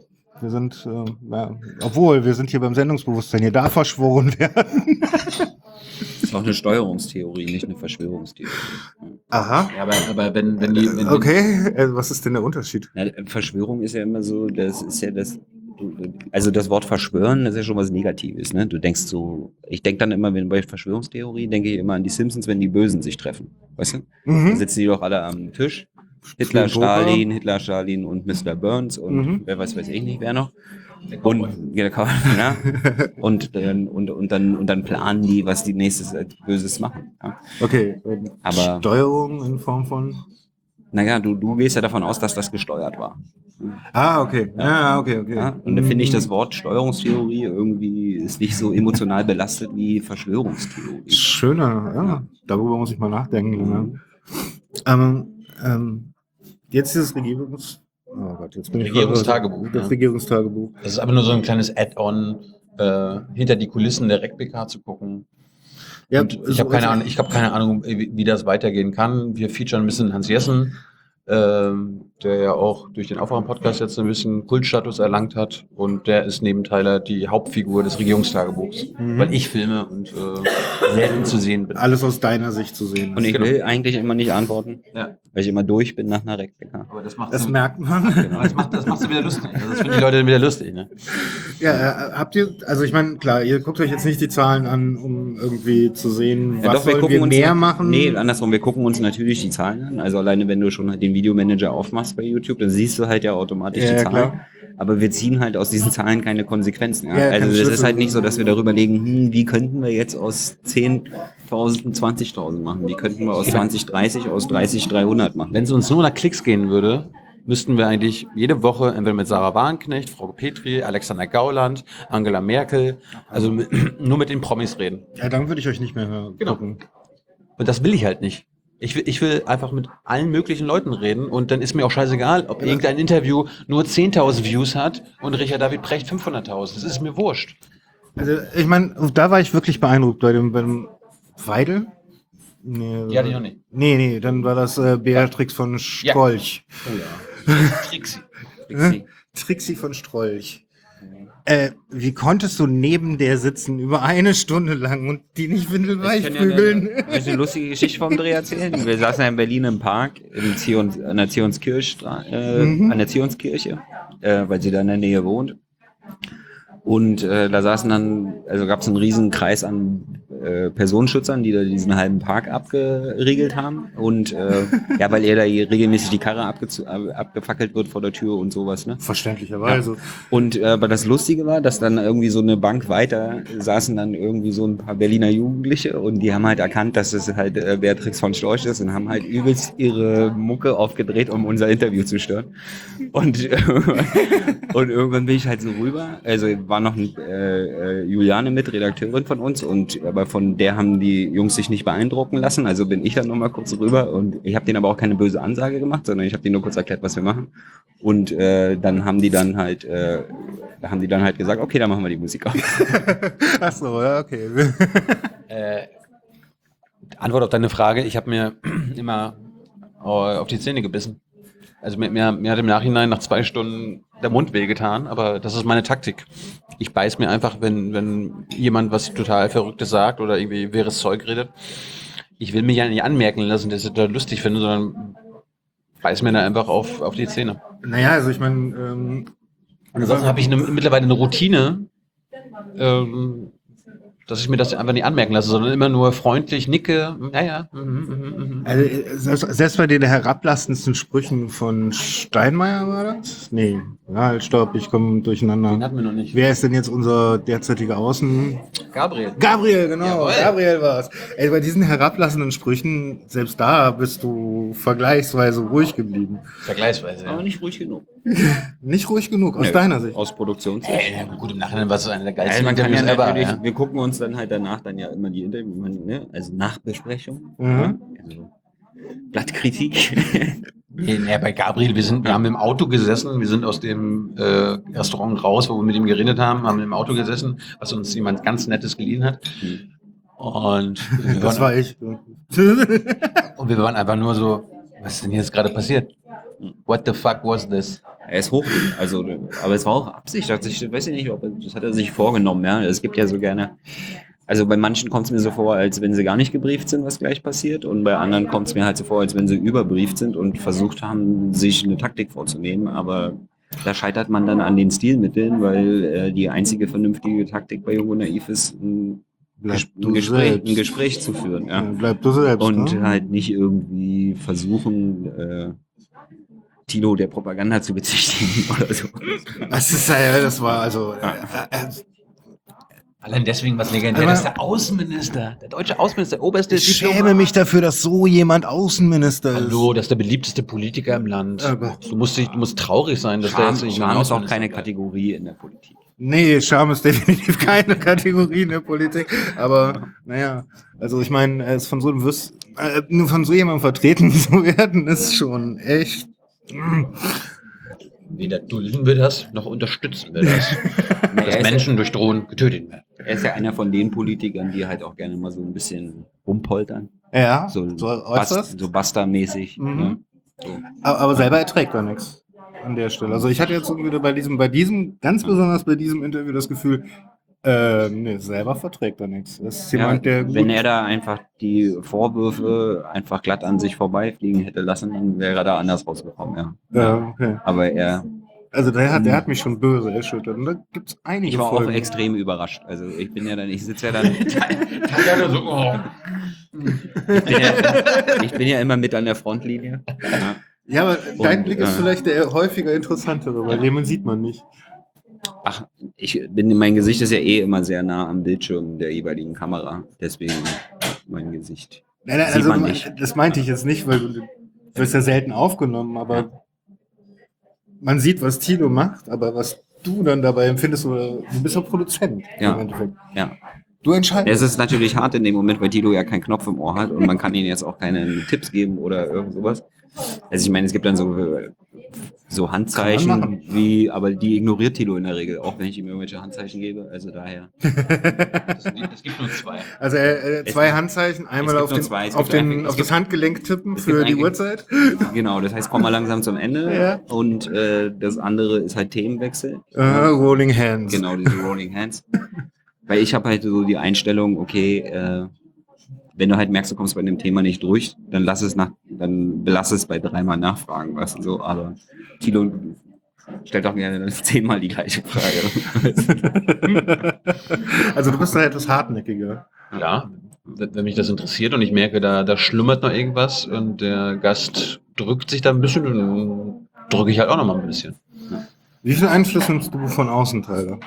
Also wirklich wenig. Nur dieses, nur diese Handzeichen Ja. und äh, Manöverkritik. Also nur wenn ich der Meinung bin, es läuft in irgendeine falsche Richtung, dann versuche ich das irgendwie zu. Aber meistens ist, es- ja ein Gespräch, es passiert halt einfach. Ja, ne? von vornherein, also wenn wir zum Beispiel nach äh, Goslar gefahren sind, waren wir in Goslar? Ja, Wir sind nach Goslar gefahren Gabriel, und Gabriel im war Auto Goslar. haben wir uns dann quasi zwei Stunden lang unterhalten, wie ich es am besten mache. Genau. Und dann überlegt man, dann guckt man halt Interviews von demjenigen vorher, ja, wie argumentiert er, was hat er für eine Rhetorik und so, und dann überlegt man halt, okay, ja, gehst du jetzt gleich rein, ist erstmal ein bisschen nett und so. Das ist ja die nächste Frage. Wie bereitet ihr euch auf so ein Interview an Ja, sich gar nicht, vor? ja, also. Also ich meine, äh, wenn du so gerade sagst, du guckst vorher schon mal Interviews vor und so Es weiter. kommt, es kommt auf den Gast an. Also ähm, bei bedeutenden Gästen, Gabriel, da, da bereite ich mich natürlich vor. Nicht, da gucke ich mir keine Interviews an, weil ich ihn kenne. Aber da muss ich mir natürlich äh, dann Topics raussuchen, weil ich dann weiß, okay, ich habe vielleicht eine Dreiviertelstunde nur, auf was konzentriere ich mich? Und wie komme ich dahin? Und Mhm. wie stelle ich die Fragen dann auch noch naiv? Ja, also das ist, das ist, das ist mein, das ist mein, das ist mein größtes Problem ist immer, das, was ich erfragen will, so zu übersetzen, dass es naiv klingt. Was bedeutet naiv? Für dich in dem Fall. Ja, dass der, dass der Gast nicht sofort merkt, wo ich hin will.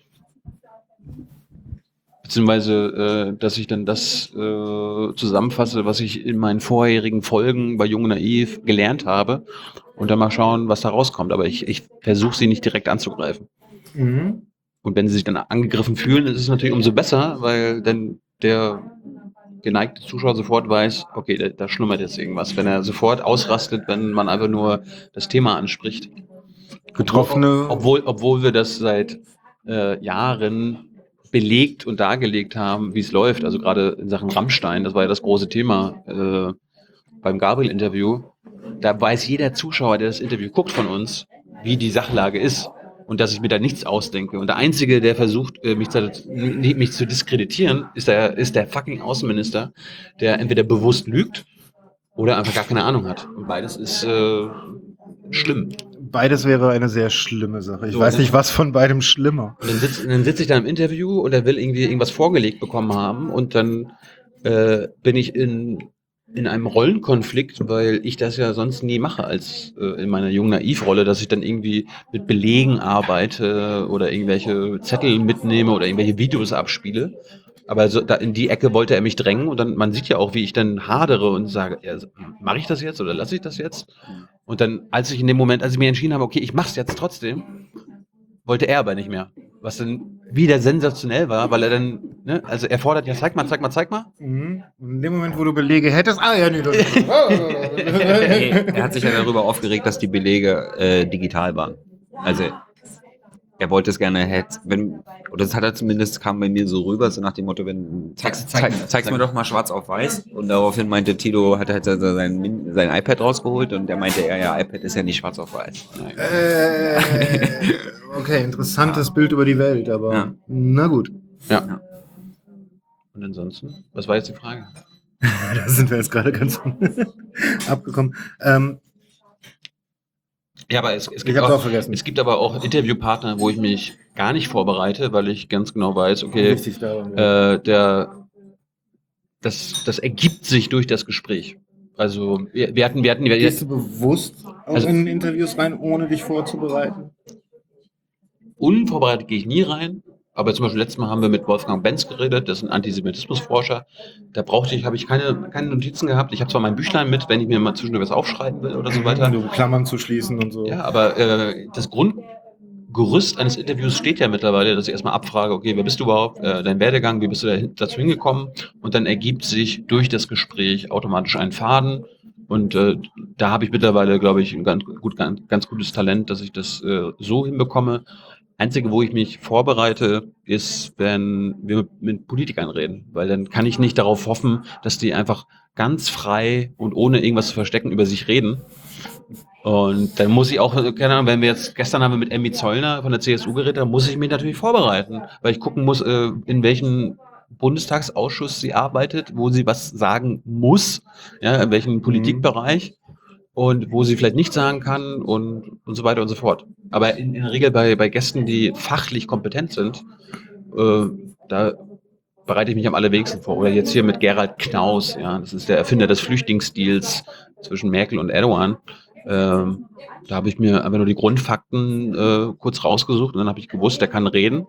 Und ich habe, ich weiß, wie im Großen und Ganzen das Ding funktioniert. Ich kenne die Regierungssicht und in, das konnte ich. manchen, in manchen Themen steckt man ja auch so dermaßen drin. Aus, nicht aus dem ganz normalen viel. Tagesablauf, dass man jetzt natürlich für, wenn man das jetzt thematisieren will, sich nicht nochmal darauf vorbereiten Ja, muss, okay, weil eigentlich 100 Mal in der man sich sein ganzes Leben so. schon darauf vorbereitet hat. Ja? Ja, das okay, ist halt, verstehe. ja, genau. Verstehe. Ja, und ich, ich finde das auch wichtig, dass man, äh, also ich will es immer gut können. Ich kann, ich sag mal so, ich kann, glaube ich, aus fast jedem Interview ein, ein schönes Gespräch machen, ohne dass ich überhaupt irgendwelche Vorbereitungen habe. Hätte ich wahrscheinlich auch mit Gabriel hätte machen können.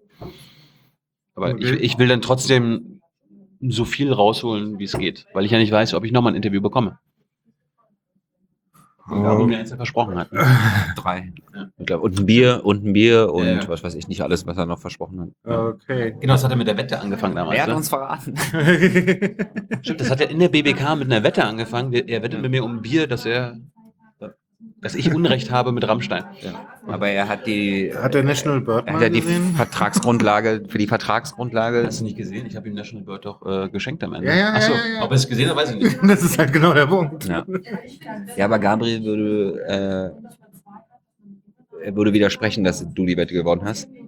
Weil er natürlich die Fragestellung der Wette so formuliert hat, dass es im Endeffekt, das ist ja, das ist ja quasi, also was lernen Politiker? Die lernen, lernen so zu reden, dass sie erst im Nachhinein entscheiden müssen, was sie damit gemeint haben. Also eigentlich ja, so, das ist halt, ja, und das ist halt dann, wenn du halt mit Gabriel über irgendwas wettest, ja, dann erklärt er halt der danach, ja, das war aber ganz anders gemeint. Ja, ja, Solalisten nenne ich sowas. Ja. So, ähm, Ja, nee, es ist nicht nur so lala, sondern es ist halt äh, als Politiker, als Politiker einer Richtung Volkspartei auslegen. willst du ja dem kompletten Volk gefallen. Also versuchst du quasi deine Fragen. Also es ist ja wirklich so, wenn du als Politiker in der Partei auf eine gewisse Ebene kommst, dass du gecoacht wirst in dem Bereich. Ja, und was sind denn das für Coachings? Das sind Coachings, Rhetorik-Coachings, ja, wie du halt so redest, dass man dir im Nachhinein keinen Schuh draus. Äh, Ach du liebes bisschen, aber eigentlich sagst du damit ja dann auch nie wirklich Ja, das was. führt dann Das dazu, ist das Ziel. das ist das Ziel, aber es führt dann, dann natürlich dazu, dass die Politiker dann auch irgendwann nicht mehr unterscheidbar sind und dann, dann entsteht halt so eine Politikverdrossenheit, weil man so sagt, so, ja, bla, bla. Dann gibt's ja auch noch diese Taktik, wenn quasi Tilo eine Frage stellt und mit der Frage eigentlich schon voll ins Herz getroffen hat, dann gibt's halt, dann gibt's die Möglichkeit, einfach mal jetzt fünf Minuten zu antworten, so dass, äh, so, so dass der Zuhörer am Ende gar nicht mehr weiß, äh, was war denn eigentlich die Frage. Ja, das ist, also es gibt halt so verschiedene Taktiken, um den heißen Brei reden, sich nicht wirklich festlegen, etc., totlabern und sowas, ne? Das, das und machen wir selber. Genau, und das sind halt diese ganzen Taktiken, wo man dann halt irgendwie versuchen oder wo man im Interview halt abwägen muss, wie lange, wie lange lässt, lasse ich den Politiker jetzt laufen quasi, ja, also an der Leine. Und äh, Ich gebe Ihnen ja immer ein Ja. Seil. Und das müssen Sie sich dann schon selbst um den Hals legen. Schaffen Sie in der Regel auch. aber wir sitzen jetzt nie vorher oder wir sitzen jetzt nicht vorher zusammen und sagen, das sind die zehn härtesten Fragen, die man heute dem Außenminister stellen kann. Na, das wäre so Wir wollen, wir, wollen, wir wollen auch niemanden fertig machen. Ja. So, ich, ich will wirklich einfach nur von, wollte von Gabriel wissen, ey, jetzt sag doch mal mit Rammstein. Du, keiner äußert sich da in den Medien sonst dazu, ihr werdet dazu nicht befragt. Jetzt habe ich hier mal die Chance. Mal schauen, was passiert. Ja, aber ich glaube, sie werden in den Medien auch, oder kommt das nicht vor, weil es halt auch eben nur diese Lala-Antworten gibt. Ich, nee, ich glaube, äh, die allermeisten meiner Kollegen interessieren sich für das Thema nicht. Außer wenn es mal wieder irgendwie gerade irgendwas durch Snowden oder irgendeine Recherche verbunden rausgekommen ist. Also ist das Thema kein aktuelles Thema, weil das ist das Problem am Hauptstadtjournalismus. Ähm, sie sind gefangen in der, in der Tagespolitik, also in den Tagesthemen. Also diese, die Sau, die durchs Dorf getrieben wird, die ich Ja. vorhin angesprochen habe. Das ist halt, einmal im Jahr ist vielleicht Rammstein die Sau, aber an den anderen 364 Tagen wirst du angeguckt wie ein Verrückter, wenn du nach Der Rammstein sind fragst. 356 Tage äh, Flüchtlinge. Da, da kotzen sie sich halt bei uns ab, weil wir unberechenbar sind, weil wir manchmal mit Themen um die Ecke kommen, wo die ganz genau wissen, dass das äh, wichtige Themen sind, aber sie einfach nur wissen, okay, die, die normalen Journalisten interessieren sich nicht dafür. Also das ist halt was, was mir so auffällt in der Medienlandschaft. Es wird immer über die Themen gesprochen, die am wenigsten Menschen angehen. Und die Themen, wo die ganz viele Menschen angehen, da wird drumherum herum laviert. Also von Dieselskandal bis sonst was. Und wir reden irgendwie seit anderthalb Jahren über 40.000 Flüchtlinge. Äh, wir reden irgendwie über 20.000 äh, mehr Menschen, die jedes Jahr sterben, weil da Diesel durch die Städte poltern an Tagen, wo sie das am besten nicht tun sollten. Ja, willst du jetzt unsere deutsche Autoindustrie gefährden? Ja, die ist doch eh schon am Boden. Denk doch mal einer an die Kinder. Achso, Entschuldigung, zu früh. ja, zu früh. Das wäre beim Schutzpflanzen. ja, genau. Also solche bescheuerten Ideen. Ich meine, irgendwie, wie, wie kann.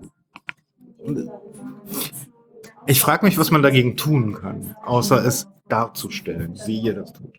Ja, indem wir auch diese äh, Sachen thematisieren und einfach äh, hartnäckig äh, das weitermachen. Ja, wir suchen uns halt unsere Themen aus. Also als Thilo mit äh, Frauke Petri damals AfD gesprochen hat, dann Mhm. wusstest du halt, okay, was wollen, worüber wollen die reden? Über Flüchtlinge oder über Grenzen. Mhm. Das heißt, was, was heißt, was machen wir? Wir reden einfach über alles andere. Habt ihr sie abgewürgt, ne? Ja, nicht abgewürgt, aber dann einfach keine Nachfrage stellen zu dem Thema. Ja, dann einfach immer, wenn sie Themen- gesprochen hat, habe ich, hab ich weitergemacht. Themenwechsel. Ja.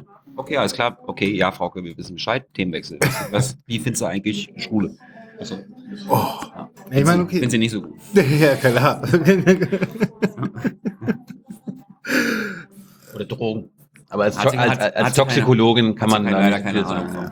also ich meine, man wird, wird man zum Zyniker, wenn man diesen Beruf macht? Nee. Nee, nicht, nee, nicht zwingend. Also, äh, ich glaube, mit Zynismus kämen wir nicht weiter. Aber ich nehme das alles nicht ernst. Das heißt natürlich nicht, dass wir nicht ab und zu mal zynische Kommentare oder ein bisschen Sarkasmus an den Tag legen, aber das ist jetzt nicht so, dass. Das ist das äh, doch raus. Ja. Also I Ironie und Sarkasmus sind unsere Outlets.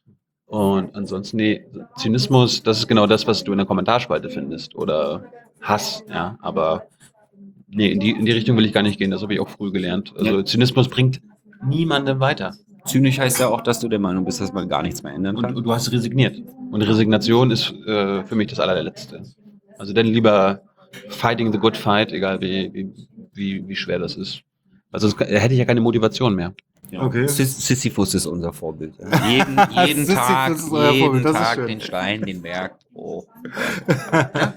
Mittler- mittlerweile, äh, früher haben sie uns versucht, aus der BBK raus, rauszukicken und mittlerweile bin ich der Meinung, nach drei Jahren oder vier Jahren haben jetzt selbst unsere Kollegen als allerletztes erkannt, okay, er ist da, er geht nicht mehr weg. Auch die Regierungssprecher und die Politiker kennen uns mittlerweile und sie haben anerkannt, er macht da was anderes. Und das ist doch erstmal ganz schön. Und das, das Mittlerweile gibt es ja auch schlimmere, aus Sicht der Regierung schlimmere Fragesteller als uns. Weiß ich gar nicht. Ich glaube Also- ich, ich glaub nicht, dass sie die, die RT-Deutschleute als schlimmer empfinden. Über die lachen sie. Ja, aber sie reagieren irgendwie so äh, ganz noch schlimmer als auf uns. Bei denen. Ja. Ich meine, die halten vielleicht sich für, für eine Gefahr. Hm? Die halten diese RT-Leute und so weiter für eine Gefahr, oder? Ja, uns ja auch. Ja.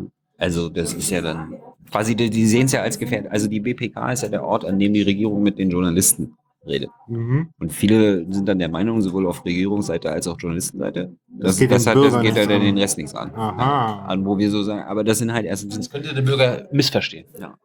Also, ja, das ja, müssen wir ja könnte, einordnen. Wollte, dieser arme, missverstehen, dieser ne? arme, dumme Bürger, dem kannst du doch nicht einfach ungefiltert. Äh, Was heißt hier dummer Bürger? Al- Alter, wir sind mündige Bürger. Ja, also kannst du. Mündige dir Ad- auch- Ad-Klicker. Du kannst ja auch drei, vier Gedanken machen, warum der Regierungssprecher jetzt so geantwortet hat, wie er geantwortet hat.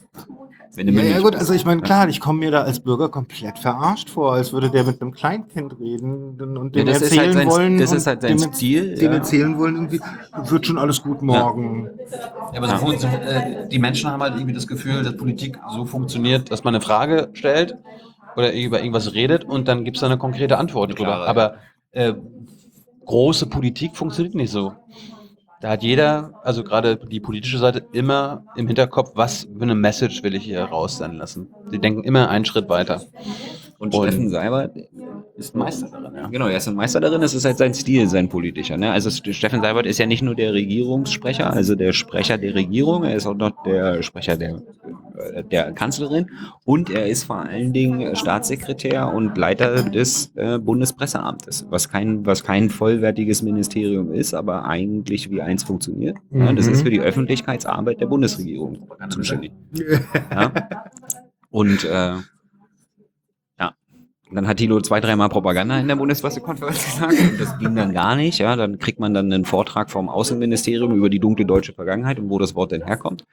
Äh, Und, hallo, äh, Propaganda heißt Werbung, Punkt. Ist ja auch, und aber wie haben wir es geschafft, dass wir es dann doch mal ab und zu sagen durften, indem wir, äh, indem wir Thomas de Maizière bei einer Bürgerpressekonferenz dabei gefilmt haben, wie er über den Erfolg der Propa seiner Propagandamaßnahmen auf dem Balkan redet. Und zwar genau, genau mit der Wortwahl, die ich gerade getroffen habe.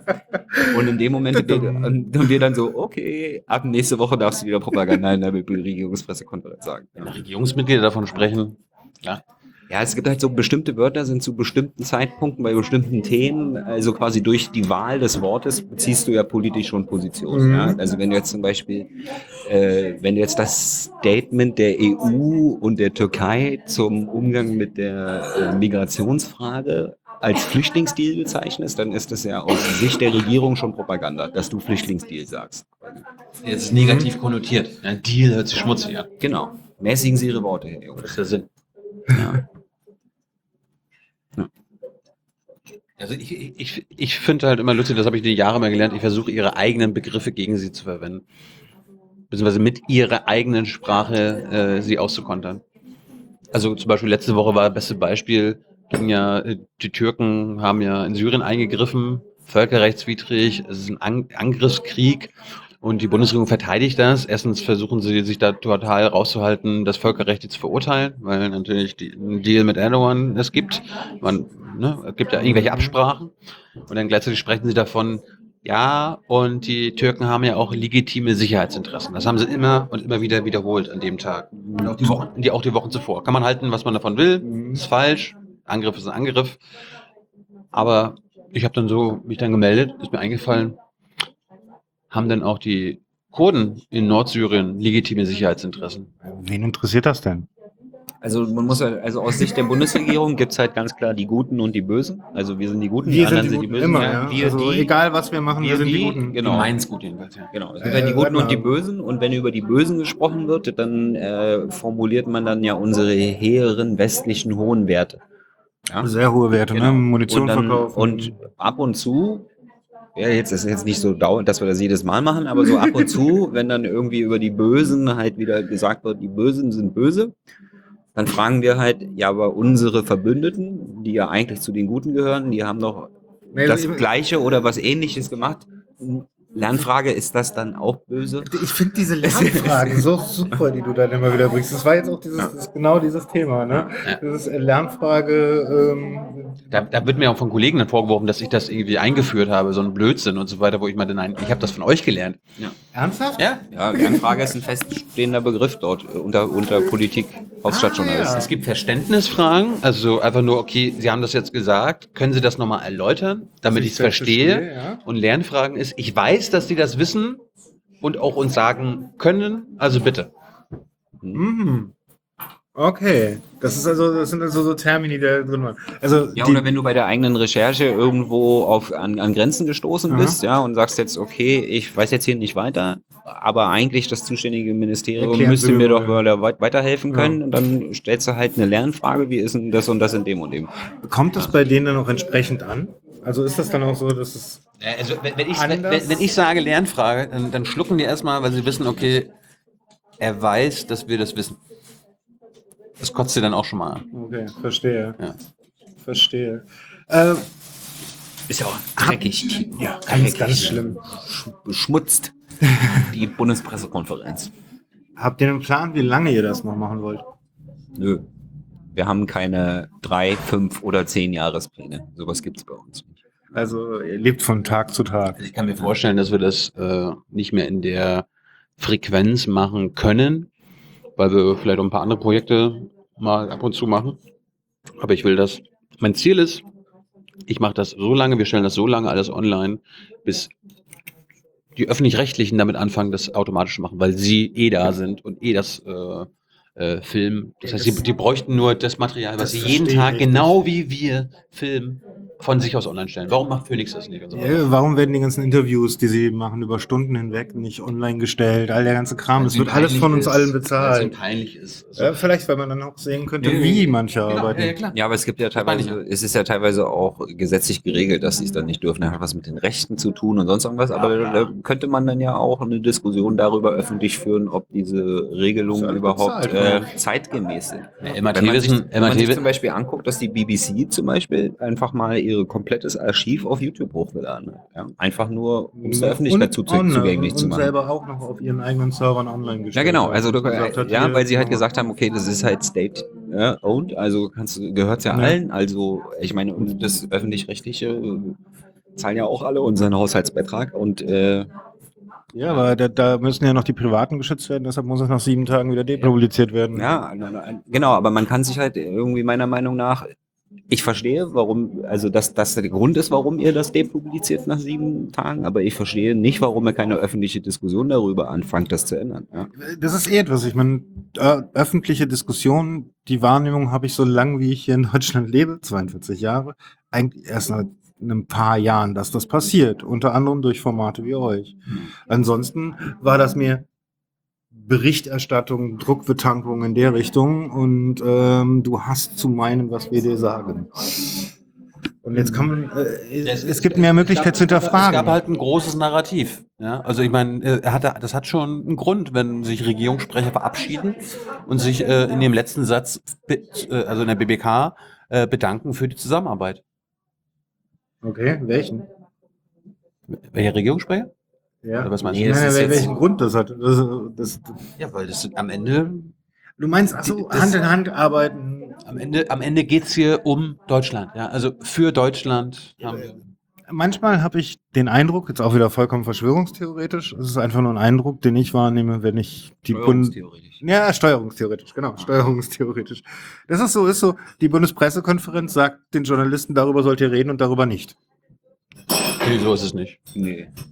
Definitiv nicht. Also die Bundespressekonferenz ist ja auch ein total wilde, ist, ist deutsches Vereinsrecht, ja. Also da sind so viele Ich nicht. einzelne Journalisten, die machen alle, was sie wollen. Ja. Das Ich meine- Einzige, worauf sie sich einigen konnten, ist, dass sie sich äh, Montag, Mittwoch und Freitag mit der Regierung treffen. Nein, nein, ich meine jetzt nicht in Form von, okay, also wir sagen euch jetzt, was ihr, was ihr wirklich sagen müsst, sondern allein durch die Art von Wording, die Art von, von Naja, Steuerung. Im Endeffekt gucken, äh, wer, wer, wer, wer steuert ein Medium, der Besitzer des Mediums steuert per Definition dieses Medium. Ja. Und wenn du halt dann irgendwie eine andere Meinung hast, dann musst du halt bei einem anderen Medium arbeiten oder aber wir haben halt unser Medium und deswegen können wir uns halt unsere eigene Meinung Nee, das leisten. meine ich nicht. Sondern, dass allein wie der Regierungssprecher Seibert bestimmte Themen umschifft, Mhm. dafür sorgt, dass diese Themen nicht in der Medienlandschaft auftauchen. Ja, sie, wir sind dann natürlich schwerer darstellbar.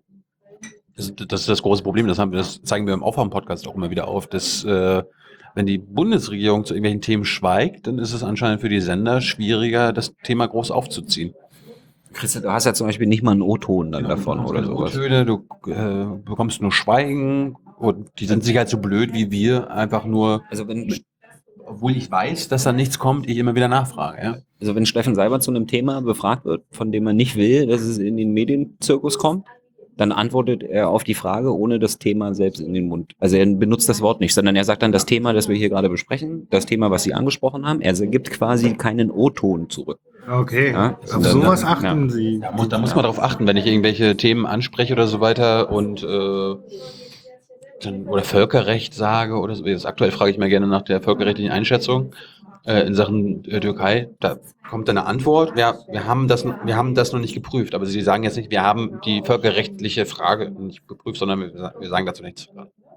Also so, dass du es auch nicht wirklich, oder dass, wenn du es als O-Ton nehmen würdest, man es aus jedem anderen Kontext hätte auch rauskopieren Genau, weil können. sie wissen, dass die 99% der Medien nicht meine Frage mitsenden, sondern nur das, was äh, ah, gesagt wird. okay, verstehe. Weil Ah, der das ist, List ist unwichtig. ja, okay, aber der, dieser Eindruck verstärkt sich bei mir natürlich. Also wenn ich, wenn ich mir jetzt euer Programm anschaue, dann Ja. verstärkt sich dieser Eindruck für mich, der jetzt nicht versteht, ah, das wird nicht gemacht, weil es keine Themen, keine O-Töne gibt, sondern ähm, für mich verstärkt sich der Eindruck, dass es gesteuert in gewisser Hinsicht. Oder es Ja, ist eine also wird Form von versucht- Steuerung. Na, natürlich wird versucht zu steuern, ja. Aber Es ob es ist dann aber nicht so geht- einfach. Also ich meine, wenn die, wenn die Bundesregierung selbst sehr au- auskunftsfreudig ist, dann ist das natürlich ein Geschenk für alle Journalisten. Weil wir, wir leben in einer Zeit, wo die meisten unserer Kollegen, äh, wo Schnelligkeit vor Gründlichkeit geht. Und äh, da müsste man ja mal ein bisschen recherchieren und so weiter. Und es ist doch viel besser, wenn man einfach nur das Tagespolitische zusammenfasst und mal ein bisschen drüber quatscht. Und dann denkt man sich auch mal, ja, ich frage dort jetzt die Frage der Fragen nicht in der BBK, wo alle anderen zuhören. Ich will das ja exklusive irgendwie bekommen und so weiter. Wovon ich immer mittlerweile denke, so voll, vollkommener Blödsinn. Niemand auf der, äh, also andere, alle anderen Menschen außer Journalisten interessieren sich dafür, woher eine Meldung jetzt stammt. Ja, wo hat das, hat es zuerst bei Sternen gestanden? Hat der Spiegel das rausgefunden? Einen Tag später weiß das die ganze Welt, weil alle anderen auch darüber berichten. Und dann interessiert sich doch keiner mehr davon, hat sie jetzt Alexander Theiler das jetzt irgendwie äh, gebreakt oder äh, der, der Spiegel? Verstehe.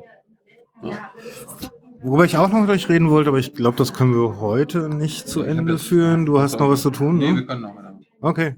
Ähm, wie ist es? Äh, ihr wart jetzt. Du kannst fünfmal letzte Frage sagen, wenn du nicht redest. das macht er ja auch. ähm, du, äh, das hier ist, das hier ist Podcast. Das ist ganz frei. Nochmal eine Runde freier. Ähm, ja, aber ihr wart jetzt auch häufiger im Ausland. Hm? In Bereichen, in die würde ich mich jetzt nicht so unbedingt trauen. Mhm. Zum Beispiel Afghanistan. Konflikt, Ostdeutschland. Krisenzonen, Wieso? äh, Ist Ostdeutschland. doch sicher in Afghanistan. Ja. ich wäre mir sicher nicht wieder sauber nachher nach Hause zu also kommen. Wir sind, wir sind sicher nach Hause gekommen, was beweist, dass die Bundesregierung recht hat. Äh, Rot, Irak, Demonstrant. Quad Irak Demonstrant? Oh Gott, oh Gott, oh Gott. Nee, aber ernsthaft, also wie war das für euch? Ihr seid zweimal jetzt, oder? Dreimal? In, in, in Afghanistan waren wir einmal. In Afghanistan wart ihr einmal. Okay, ach nee, stimmt, ihr wart in Israel, ihr wart im Gaza. Israel, Palästina, Ja. Ukraine, äh, Griechenland, Italien, Spanien, Brasilien, Uganda, äh, Türkei, Türkei, Ägypten. Okay, ich habe eine Aber- ganze Menge nicht Aber das war, mitbekommen. das war für Arte. Ne? Ja gut, okay. Das ist Das, halt nicht war, veröffentlicht. das war jetzt nicht Ja. junge Naiv. Ja. Afghanistan, Russland. ihr wart in Russland? Das Ja. habe ich gar nicht mitbeschnitten. Da haben, Aber da haben wir keine Interviews geführt. Stimmt. da waren wir ja für einen Mann in, auch in Moskau. Aber der ist dann kurzfristig krank geworden. Ja. Mm. Okay. Amerika noch.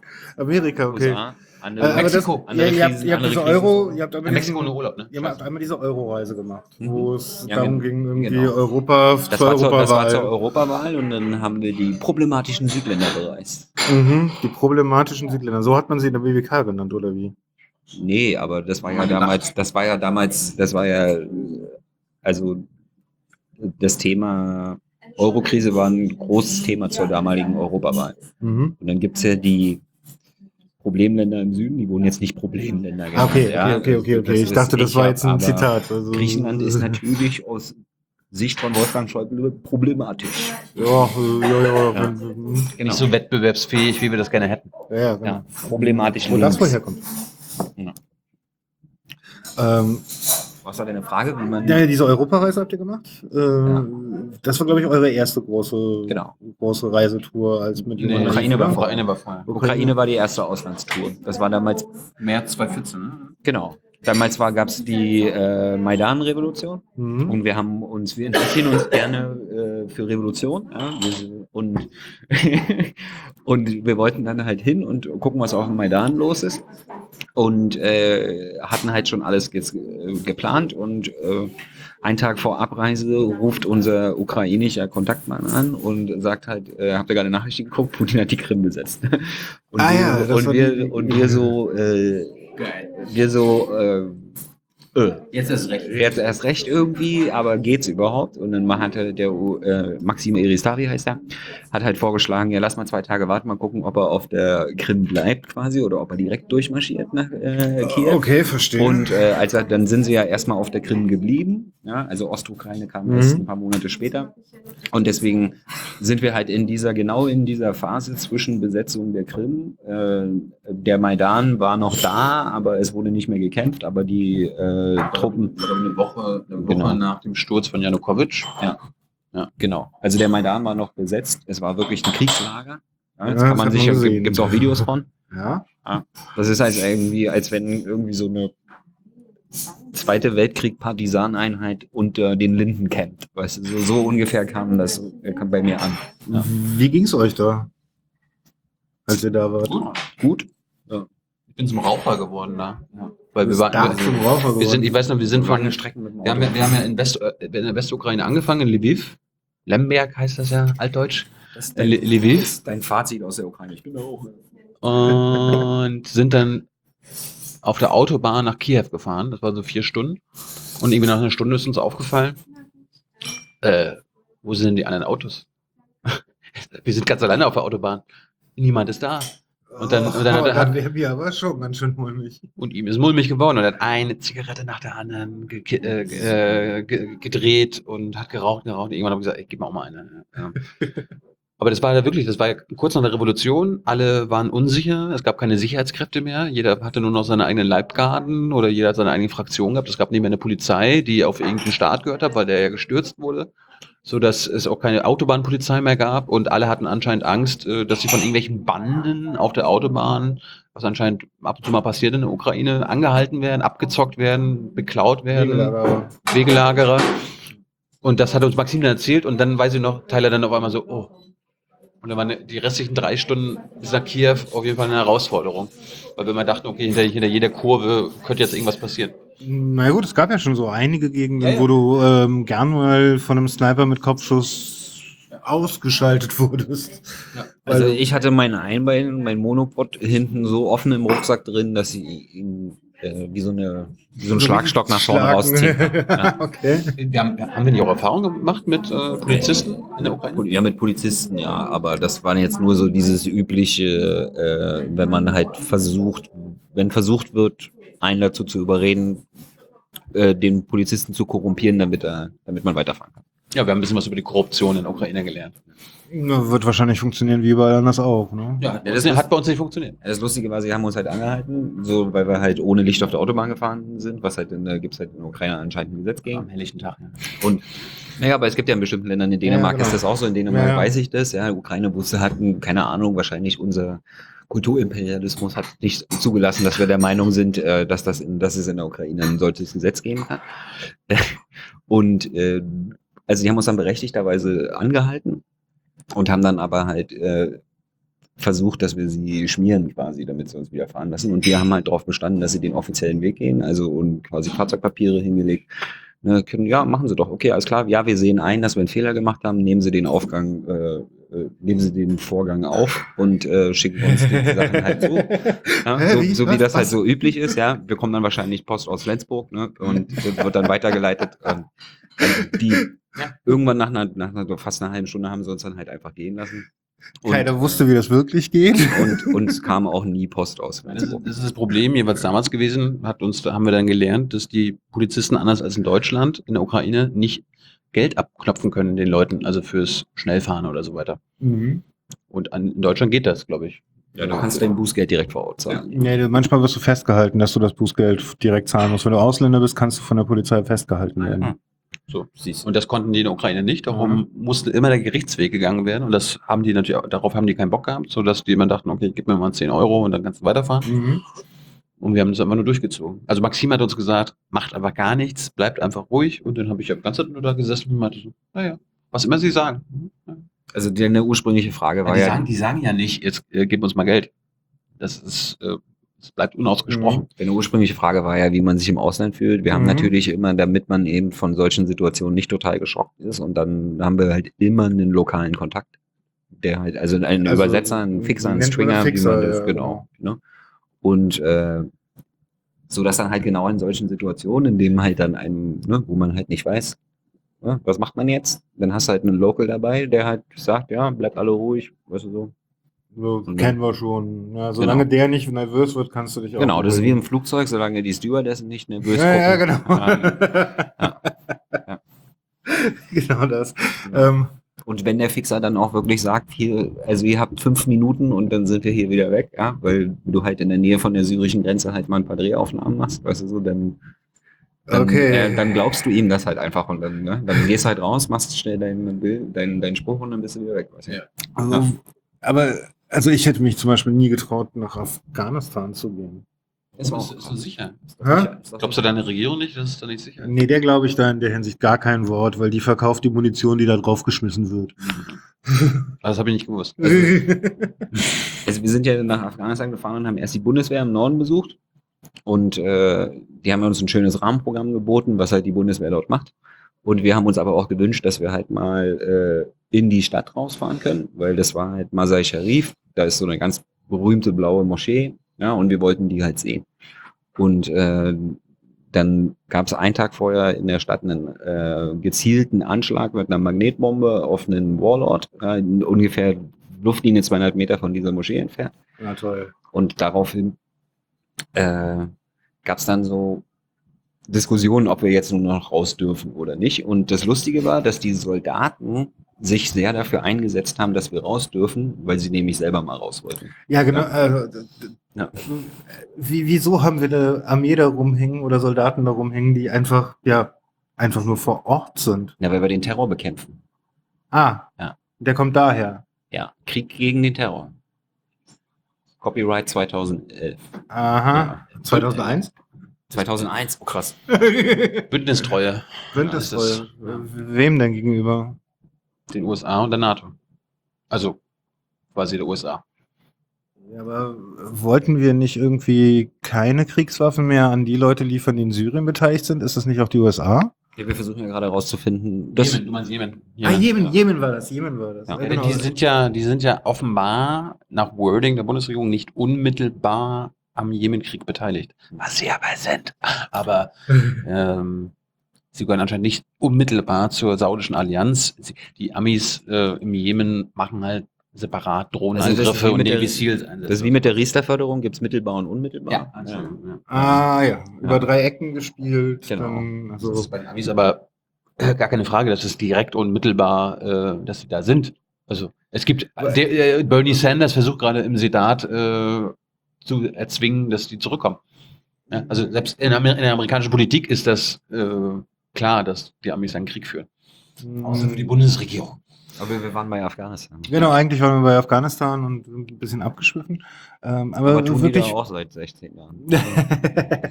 ja, 17 mittlerweile. 17, stimmt.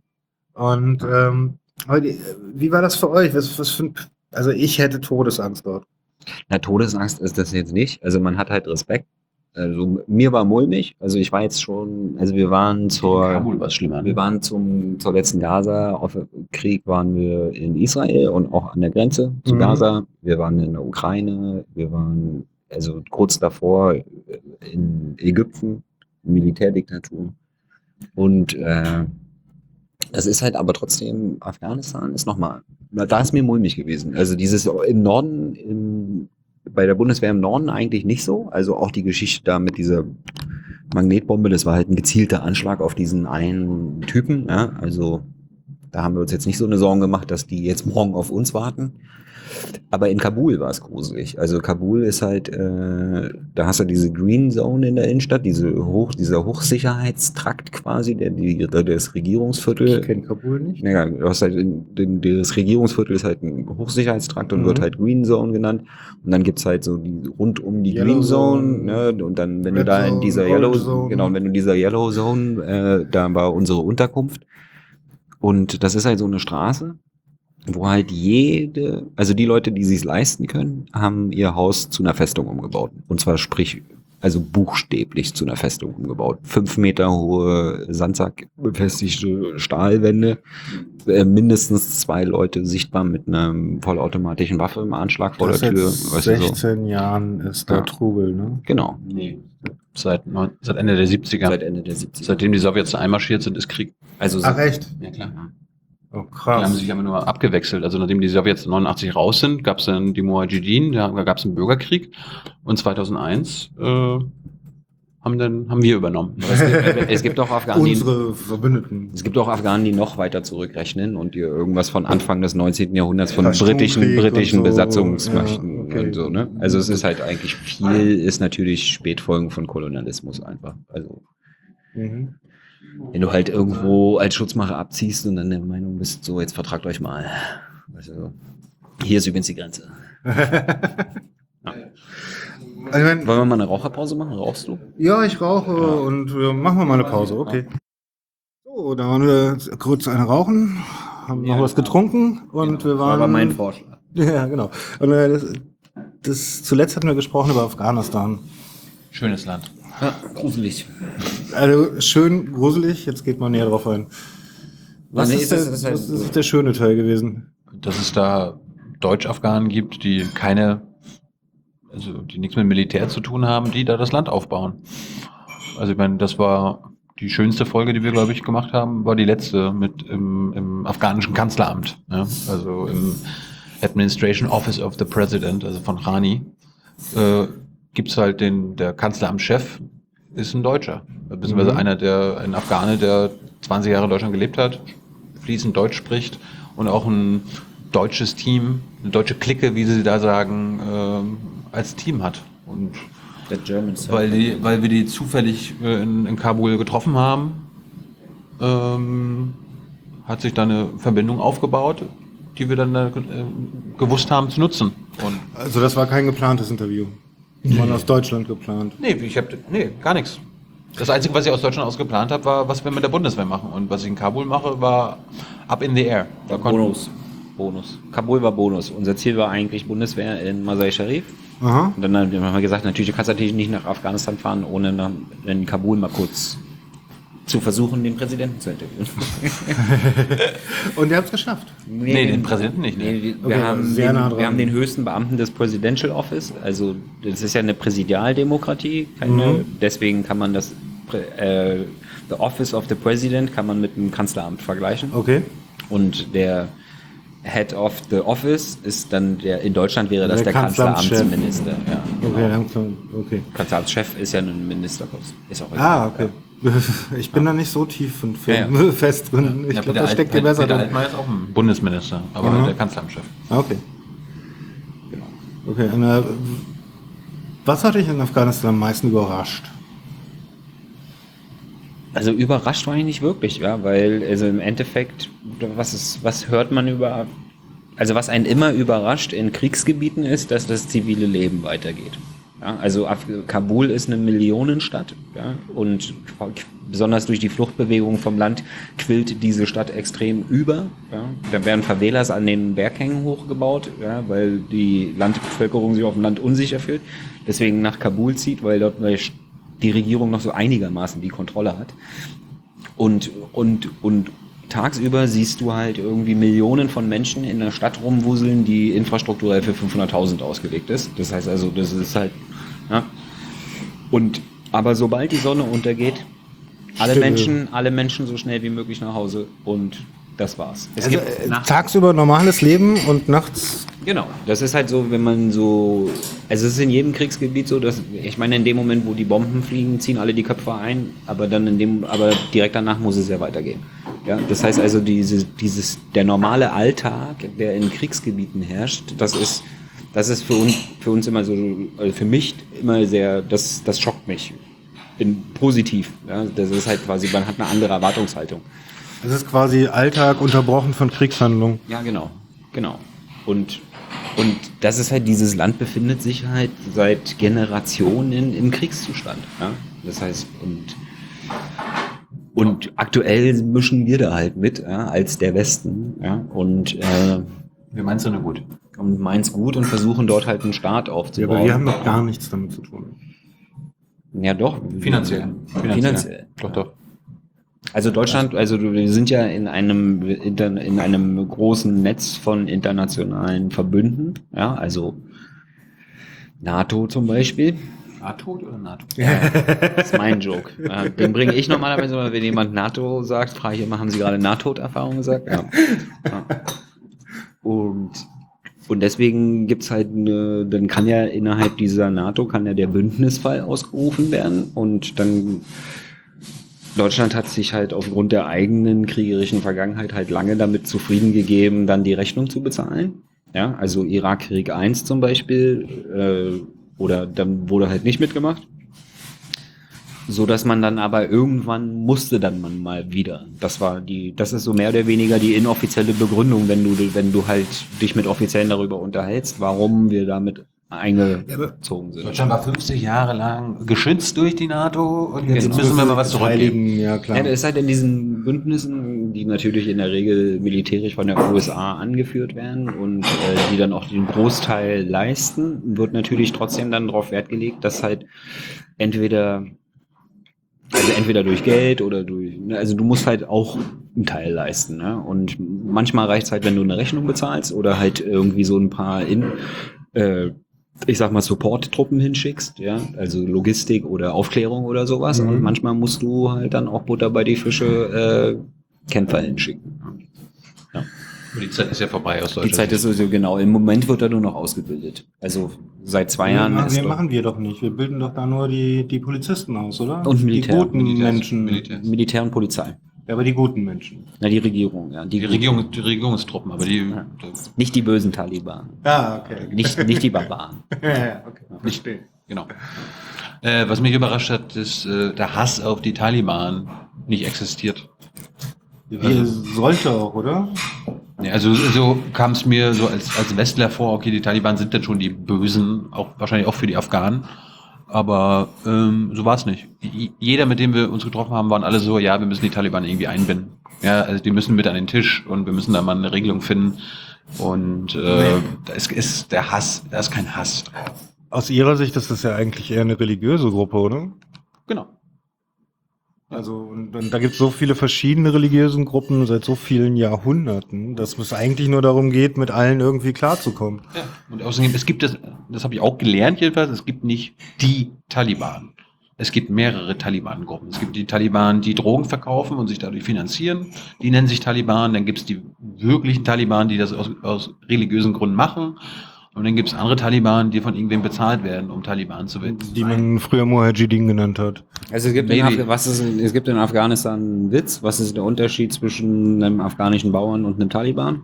100 Dollar. Was? 100 Dollar.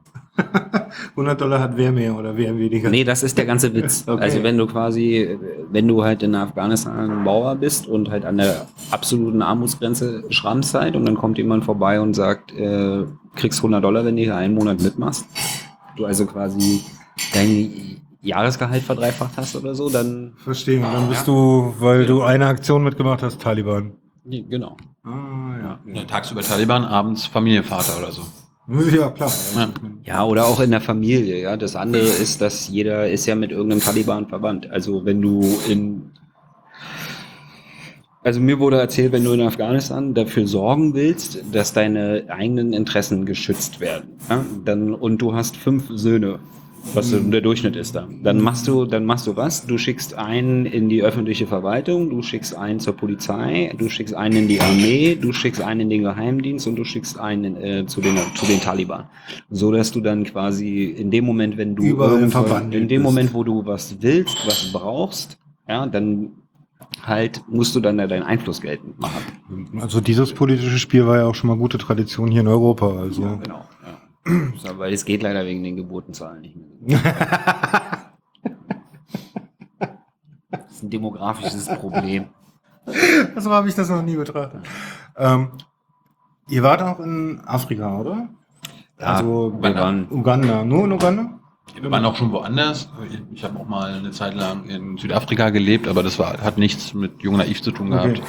Wir machen auch mal in Kenia Urlaub oder so weiter. Wir haben mal in Ägypten gedreht für unsere Arte-Doku, die übrigens am 27. März ausgestrahlt wird. Auch Okay. Ja. Arte-Doku, 27. März, alle notieren. Also ein Film namens Follow Me heißt der, glaube ich, ne? Heißt der jetzt so? Ja, ich glaube. Ja, ich glaube schon. Ja.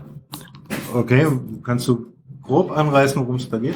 Ähm, na, im Prinzip wollten wir herausfinden, ob es Menschen gibt, die sowas machen wie wir. Also quasi sich mit gesellschaftlichen Entwicklungen und Politik auseinandersetzen und das online irgendwie auf YouTube stellen. Mhm. Und natürlich gibt es sowas nicht, was wir machen, aber es gibt äh, ähnliche Sachen. Also es geht, geht, geht um Blogger im arabischsprachigen Raum. Vi- Videoblogger, ja. Und wir waren, wir wollten natürlich nicht nach Syrien, aber wir waren in der Türkei, um mit syrischen Flüchtlingen zu reden, äh, die dort was auf die Beine stellen, die äh, über Aleppo und ihre Heimat berichten und äh, Dinge auf die Beine stellen, wo man denkt, so, wie kommt man auf die, auf die Sachen? Wie kann man irgendwie ein Kriegsgebiet oder eine kaputte Stadt nachbauen an der syrischen Grenze? Also wir waren in äh, Gaziantep auch noch. Ähm, eine sehr, sehr konservative Stadt im Vergleich zu Istanbul.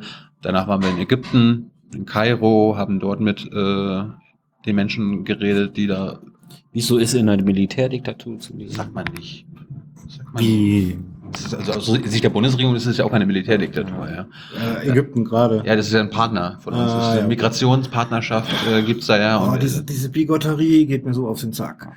Wir müssen ja, wir müssen ja auch noch ein bisschen äh, Siemens äh, Produkte verkaufen und Waffen dahin geben. Also es ist keine offizielle Militärdiktatur aus deutscher Sicht, für mich aber schon. Und dort haben wir mit Menschen geredet, die entweder ähm, ganz gut damit auskommen, weil sie halt nicht Ziel der der äh, der Regierenden oder des Regimes sind und dann natürlich mit Menschen, die mh, sehr gläubig sind, Moslems sind, ich will sie jetzt nicht als Islamisten bezeichnen, aber die unter dem Regime leiden. Ja, also vor äh, Sisi war ja Mursi an der Macht, die Moslembrüder, ne, Mhm. aus unserer westlicher Sicht alles Terroristen offenbar, oder Sisi-Sicht jedenfalls. Ob das jetzt alles Terroristen sind, bezweifle ich ganz stark. Die haben auch eine ähm, Also die, mit denen wir uns unterhalten haben, die waren Skater. ja. Skater-Terroristen. Oh, cool. Skater-Terroristen. Das sind aber das sind einfach sehr gläubige Menschen, ja. Und die haben auch äh, äh, politische Einstellungen und äh, müssen irgendwie im, im Leben klarkommen. Und wenn ich sie angesprochen habe auf politische Zusammenhänge, dann haben sie gesagt, äh, Kamera aus oder ich rede jetzt nicht weiter. Also das, das stellen wir dann auch im Film dar. Also mein Lieblingszitat aus Ägypten ist There is a place for people who talk about politics and I don't want to go there. Also auf Hochdeutsch Gefängnis. Ja. Ja, und das, äh, die haben uns auch gezeigt, dass die Freunde haben, die was irgendwas auf Facebook oder YouTube gepostet haben, wurden dann abgeholt von der Polizei und keiner weiß, wo sie sind. Also es gibt Einfach weg. einfach weg. Die leben wahrscheinlich irgendwann noch. Irgendwann werden sie nach ein paar Jahren irgendwie rausgelassen, auch äh, ohne welche Gründe. Aber das ist die Situation in Ägypten. Das ist das gute alte Politik der Amerikaner. so einfach mal weg. Ja. Dann wollten wir noch nach Saudi-Arabien, aber da hat irgendeiner uns das Visa verweigert. Ob sie nun gesehen haben, dass wir mal in Israel waren oder dass sie mich gegoogelt haben, haben gesehen, dass ich nicht nett über Saudi-Arabien berichtet habe, so dass wir dann nach Dubai gefahren sind und Ihr haben dort. Ihr müsst ja mittlerweile einen Pass haben, mit dem ihr in etliche Länder gar nicht mehr reinkommt, oder? Ja, die, äh, bei Weil das Gute, Gute in Anführungsstrichen ist, dass die Länder, die also du hast zum Beispiel mit einem Israel, wenn du jetzt einen israelischen Stempel in deinem Pass drin hättest, dann hättest du ein Problem nach Saudi-Arabien einzureisen. Ja. Die Israelis sind dann schon so schlau, dass sie dir gar keinen Stempel mehr in den Pass machen, sondern du kriegst halt eine Immigration und eine Emigration Card. Also das taucht in deinem Pass nicht auf, dass du da Okay. warst. Allerdings, wenn du halt in Saudi-Arabien, kann man ja jetzt nicht einfach mit einem Touristenvisum einreisen, sondern du musst dich halt, du musst halt aus Saudi-Arabien heraus eingeladen werden. Das heißt, du- dann äh, dadurch äh, screenen die dich halt von vorne bis hinten, wenn du äh, einen Einreiseantrag stellst. Und das ist dann, das ist auch nicht so, dass das dann abgelehnt wird, sondern es kommt halt einfach so lange keine Antwort, bis halt der beantragte. Zeitraum abgelaufen ist. Ah, Ich ja. wollte, ich wollte mal mit Steinmeier nach Saudi-Arabien, äh, so quasi als Journalist im Regierungsflieger. Aber da hat das Auswärtige Amt mir dann alle möglichen Steine zwischen die Beine ge geworfen, so dass ich mich dann selber kümmern wollte, weil ich gesagt habe, na gut, dann fliege ich halt einfach, fliegen wir separat hin. Und Dann hat das Auswärtige Amt alles dafür getan, uns äh, nicht zu helfen, hat uns irgendwelche, weil die deutsche Botschaft in Saudi-Arabien muss dann irgendwie den äh, Wisch aushändigen, womit du dann dein Visum beantragst. Und dann haben sie uns aus Riyadh irgendwas geschickt auf Deutsch, wo wir das dann abgegeben haben, wo die Saudis dann so meinten, sag mal, ihr wisst schon, dass sie euch verarscht haben, ne? Also wir müssten das auf Arabisch haben. Wo ich dann so zum Auswärtigen Amt gesagt habe, wollt ihr uns verarschen? Ihr, habt- ihr habt doch ganz genau gewusst, dass die das auf Arabisch brauchen.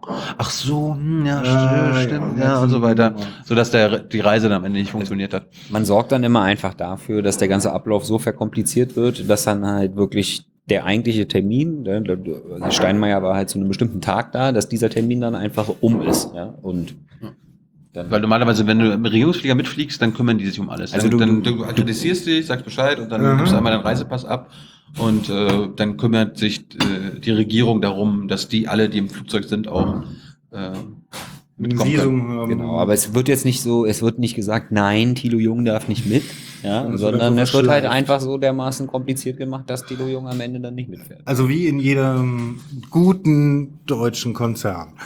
Stimmt. So stelle ich mir das vor. Ich weiß es nicht. Also ich ja, habe schon einige von Ihnen gesehen. Feierabend. Oh, wie ist Feierabend? Wir müssen so bald Schluss machen. Letzte Frage. Die erste von fünf letzten Fragen.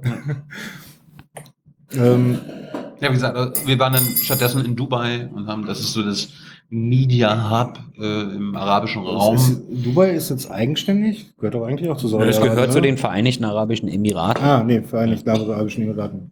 Nee. Ich kenne mich da nicht so gut aus. Das ist ja dieser lose Verbund von Monarchen.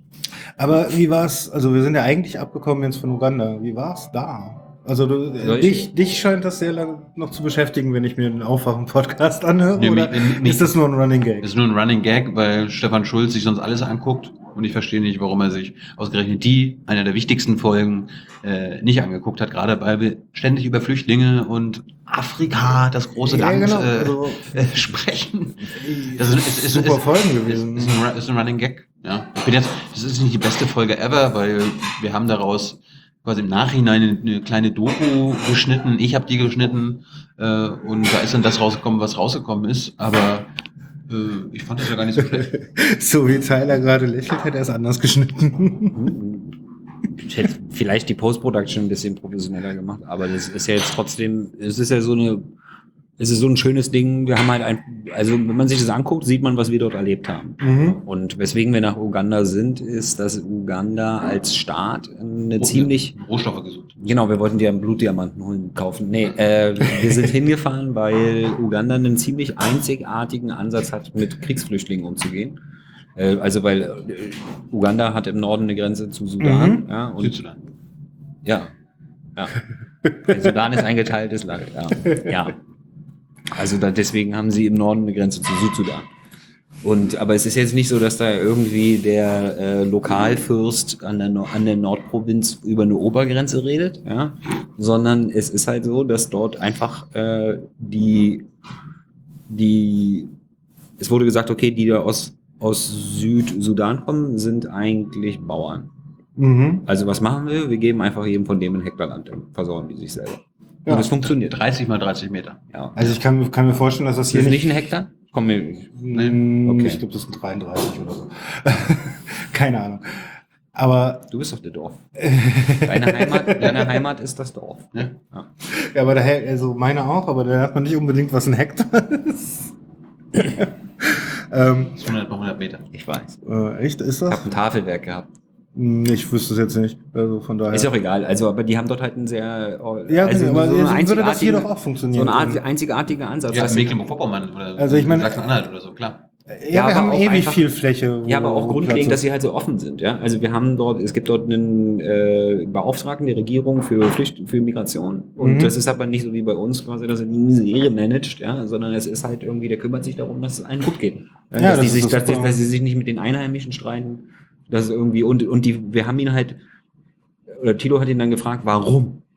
Ja, also warum helft ihr Flüchtlingen? Ja, weil, und die Frage war, und die, und die Antwort war, heute sind dies, morgen sind wir es. Yes. Genau. Ja, vorgestern waren wir es, weißt du, übermorgen sind dies wieder. Weißt du, so. Also wenn wir wollen, dass, wenn wir Probleme haben, uns geholfen wird, dann müssen wir jetzt denen helfen. Das ist eine super Einstellung, oder? Die haben kein Geld, also geben sie ihnen Land. Ja. Ja, weil es ist. Äh, Hilfe zur pragmatischer kann, kann ich es mir jetzt nicht vorstellen, aber bei uns geht das, glaube ich, Ja. nicht. Ne? Da, und das ist der Punkt, warum ich meinen Stefan sage, guck das doch mal, weil das ist eine, das eine was ganz Verstehe. anderes, ein anderes Konzept als das, was wir sonst verfolgen. Verstehe.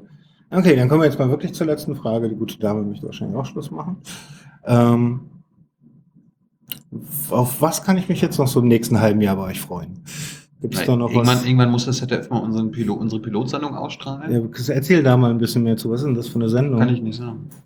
Darfst du Das nicht ist sagen? eine politisch Da hat Late äh, Tyler ist involviert, Ja. äh, Stefan Schulz ist involviert, Konstanze Kurz ist involviert, äh, Hans Jessen ist involviert und ähm, ich bin das Gesicht der Sendung.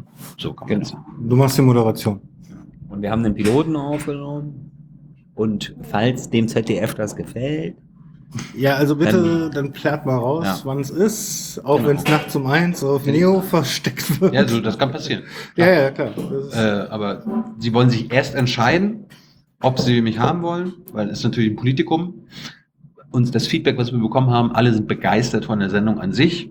Es ist jetzt aber nur noch eine senderpolitische Entscheidung, ob sie jemanden wie uns äh, sich ans Bein binden wollen. Weil du kannst dir Ah, vorstellen, es gibt auch andere im ZDF, die ab und zu mal den Senderoberen äh, Stress machen. Böhmermann? Und äh, den können sie schon nicht wirklich kontrollieren, beziehungsweise bändigen. Ja. Und dann muss man sich nur überlegen, ob man jetzt Aber so einen Typen wie Satire. mich. Genau. Und bei euch ist es wahrscheinlich keine Satire. Nein. Ja. Das ist So, schon da ein du, gewaltiger du, du Unterschied. kannst dir ne? natürlich vorstellen, dass äh, ZDF Politikjournalisten nicht begeistert davon sind, dass sie, nicht sie eine Sendung bekommen, sondern jemand wie ich. Außenstehende. ja, erstmal erst mal ein. Außenstehender und dann noch der da. Verstehe. Dann freue ich mich besonders drauf, sie zu sehen. Darfst du, glaub ich, Falls auch. sie nicht du ausgestrahlt wird, werde ich mich mal bei euch hinsetzen. Wir haben sie schon, ja. Da bist du eingeladen, ja. Aber Dankeschön. meines Wissens muss das ZDF das ausstrahlen. Gut, dann danke ich euch sehr, dass ihr euch so viel Zeit genommen habt und auch viel länger, als wir eigentlich erwartet haben. Noch gerne.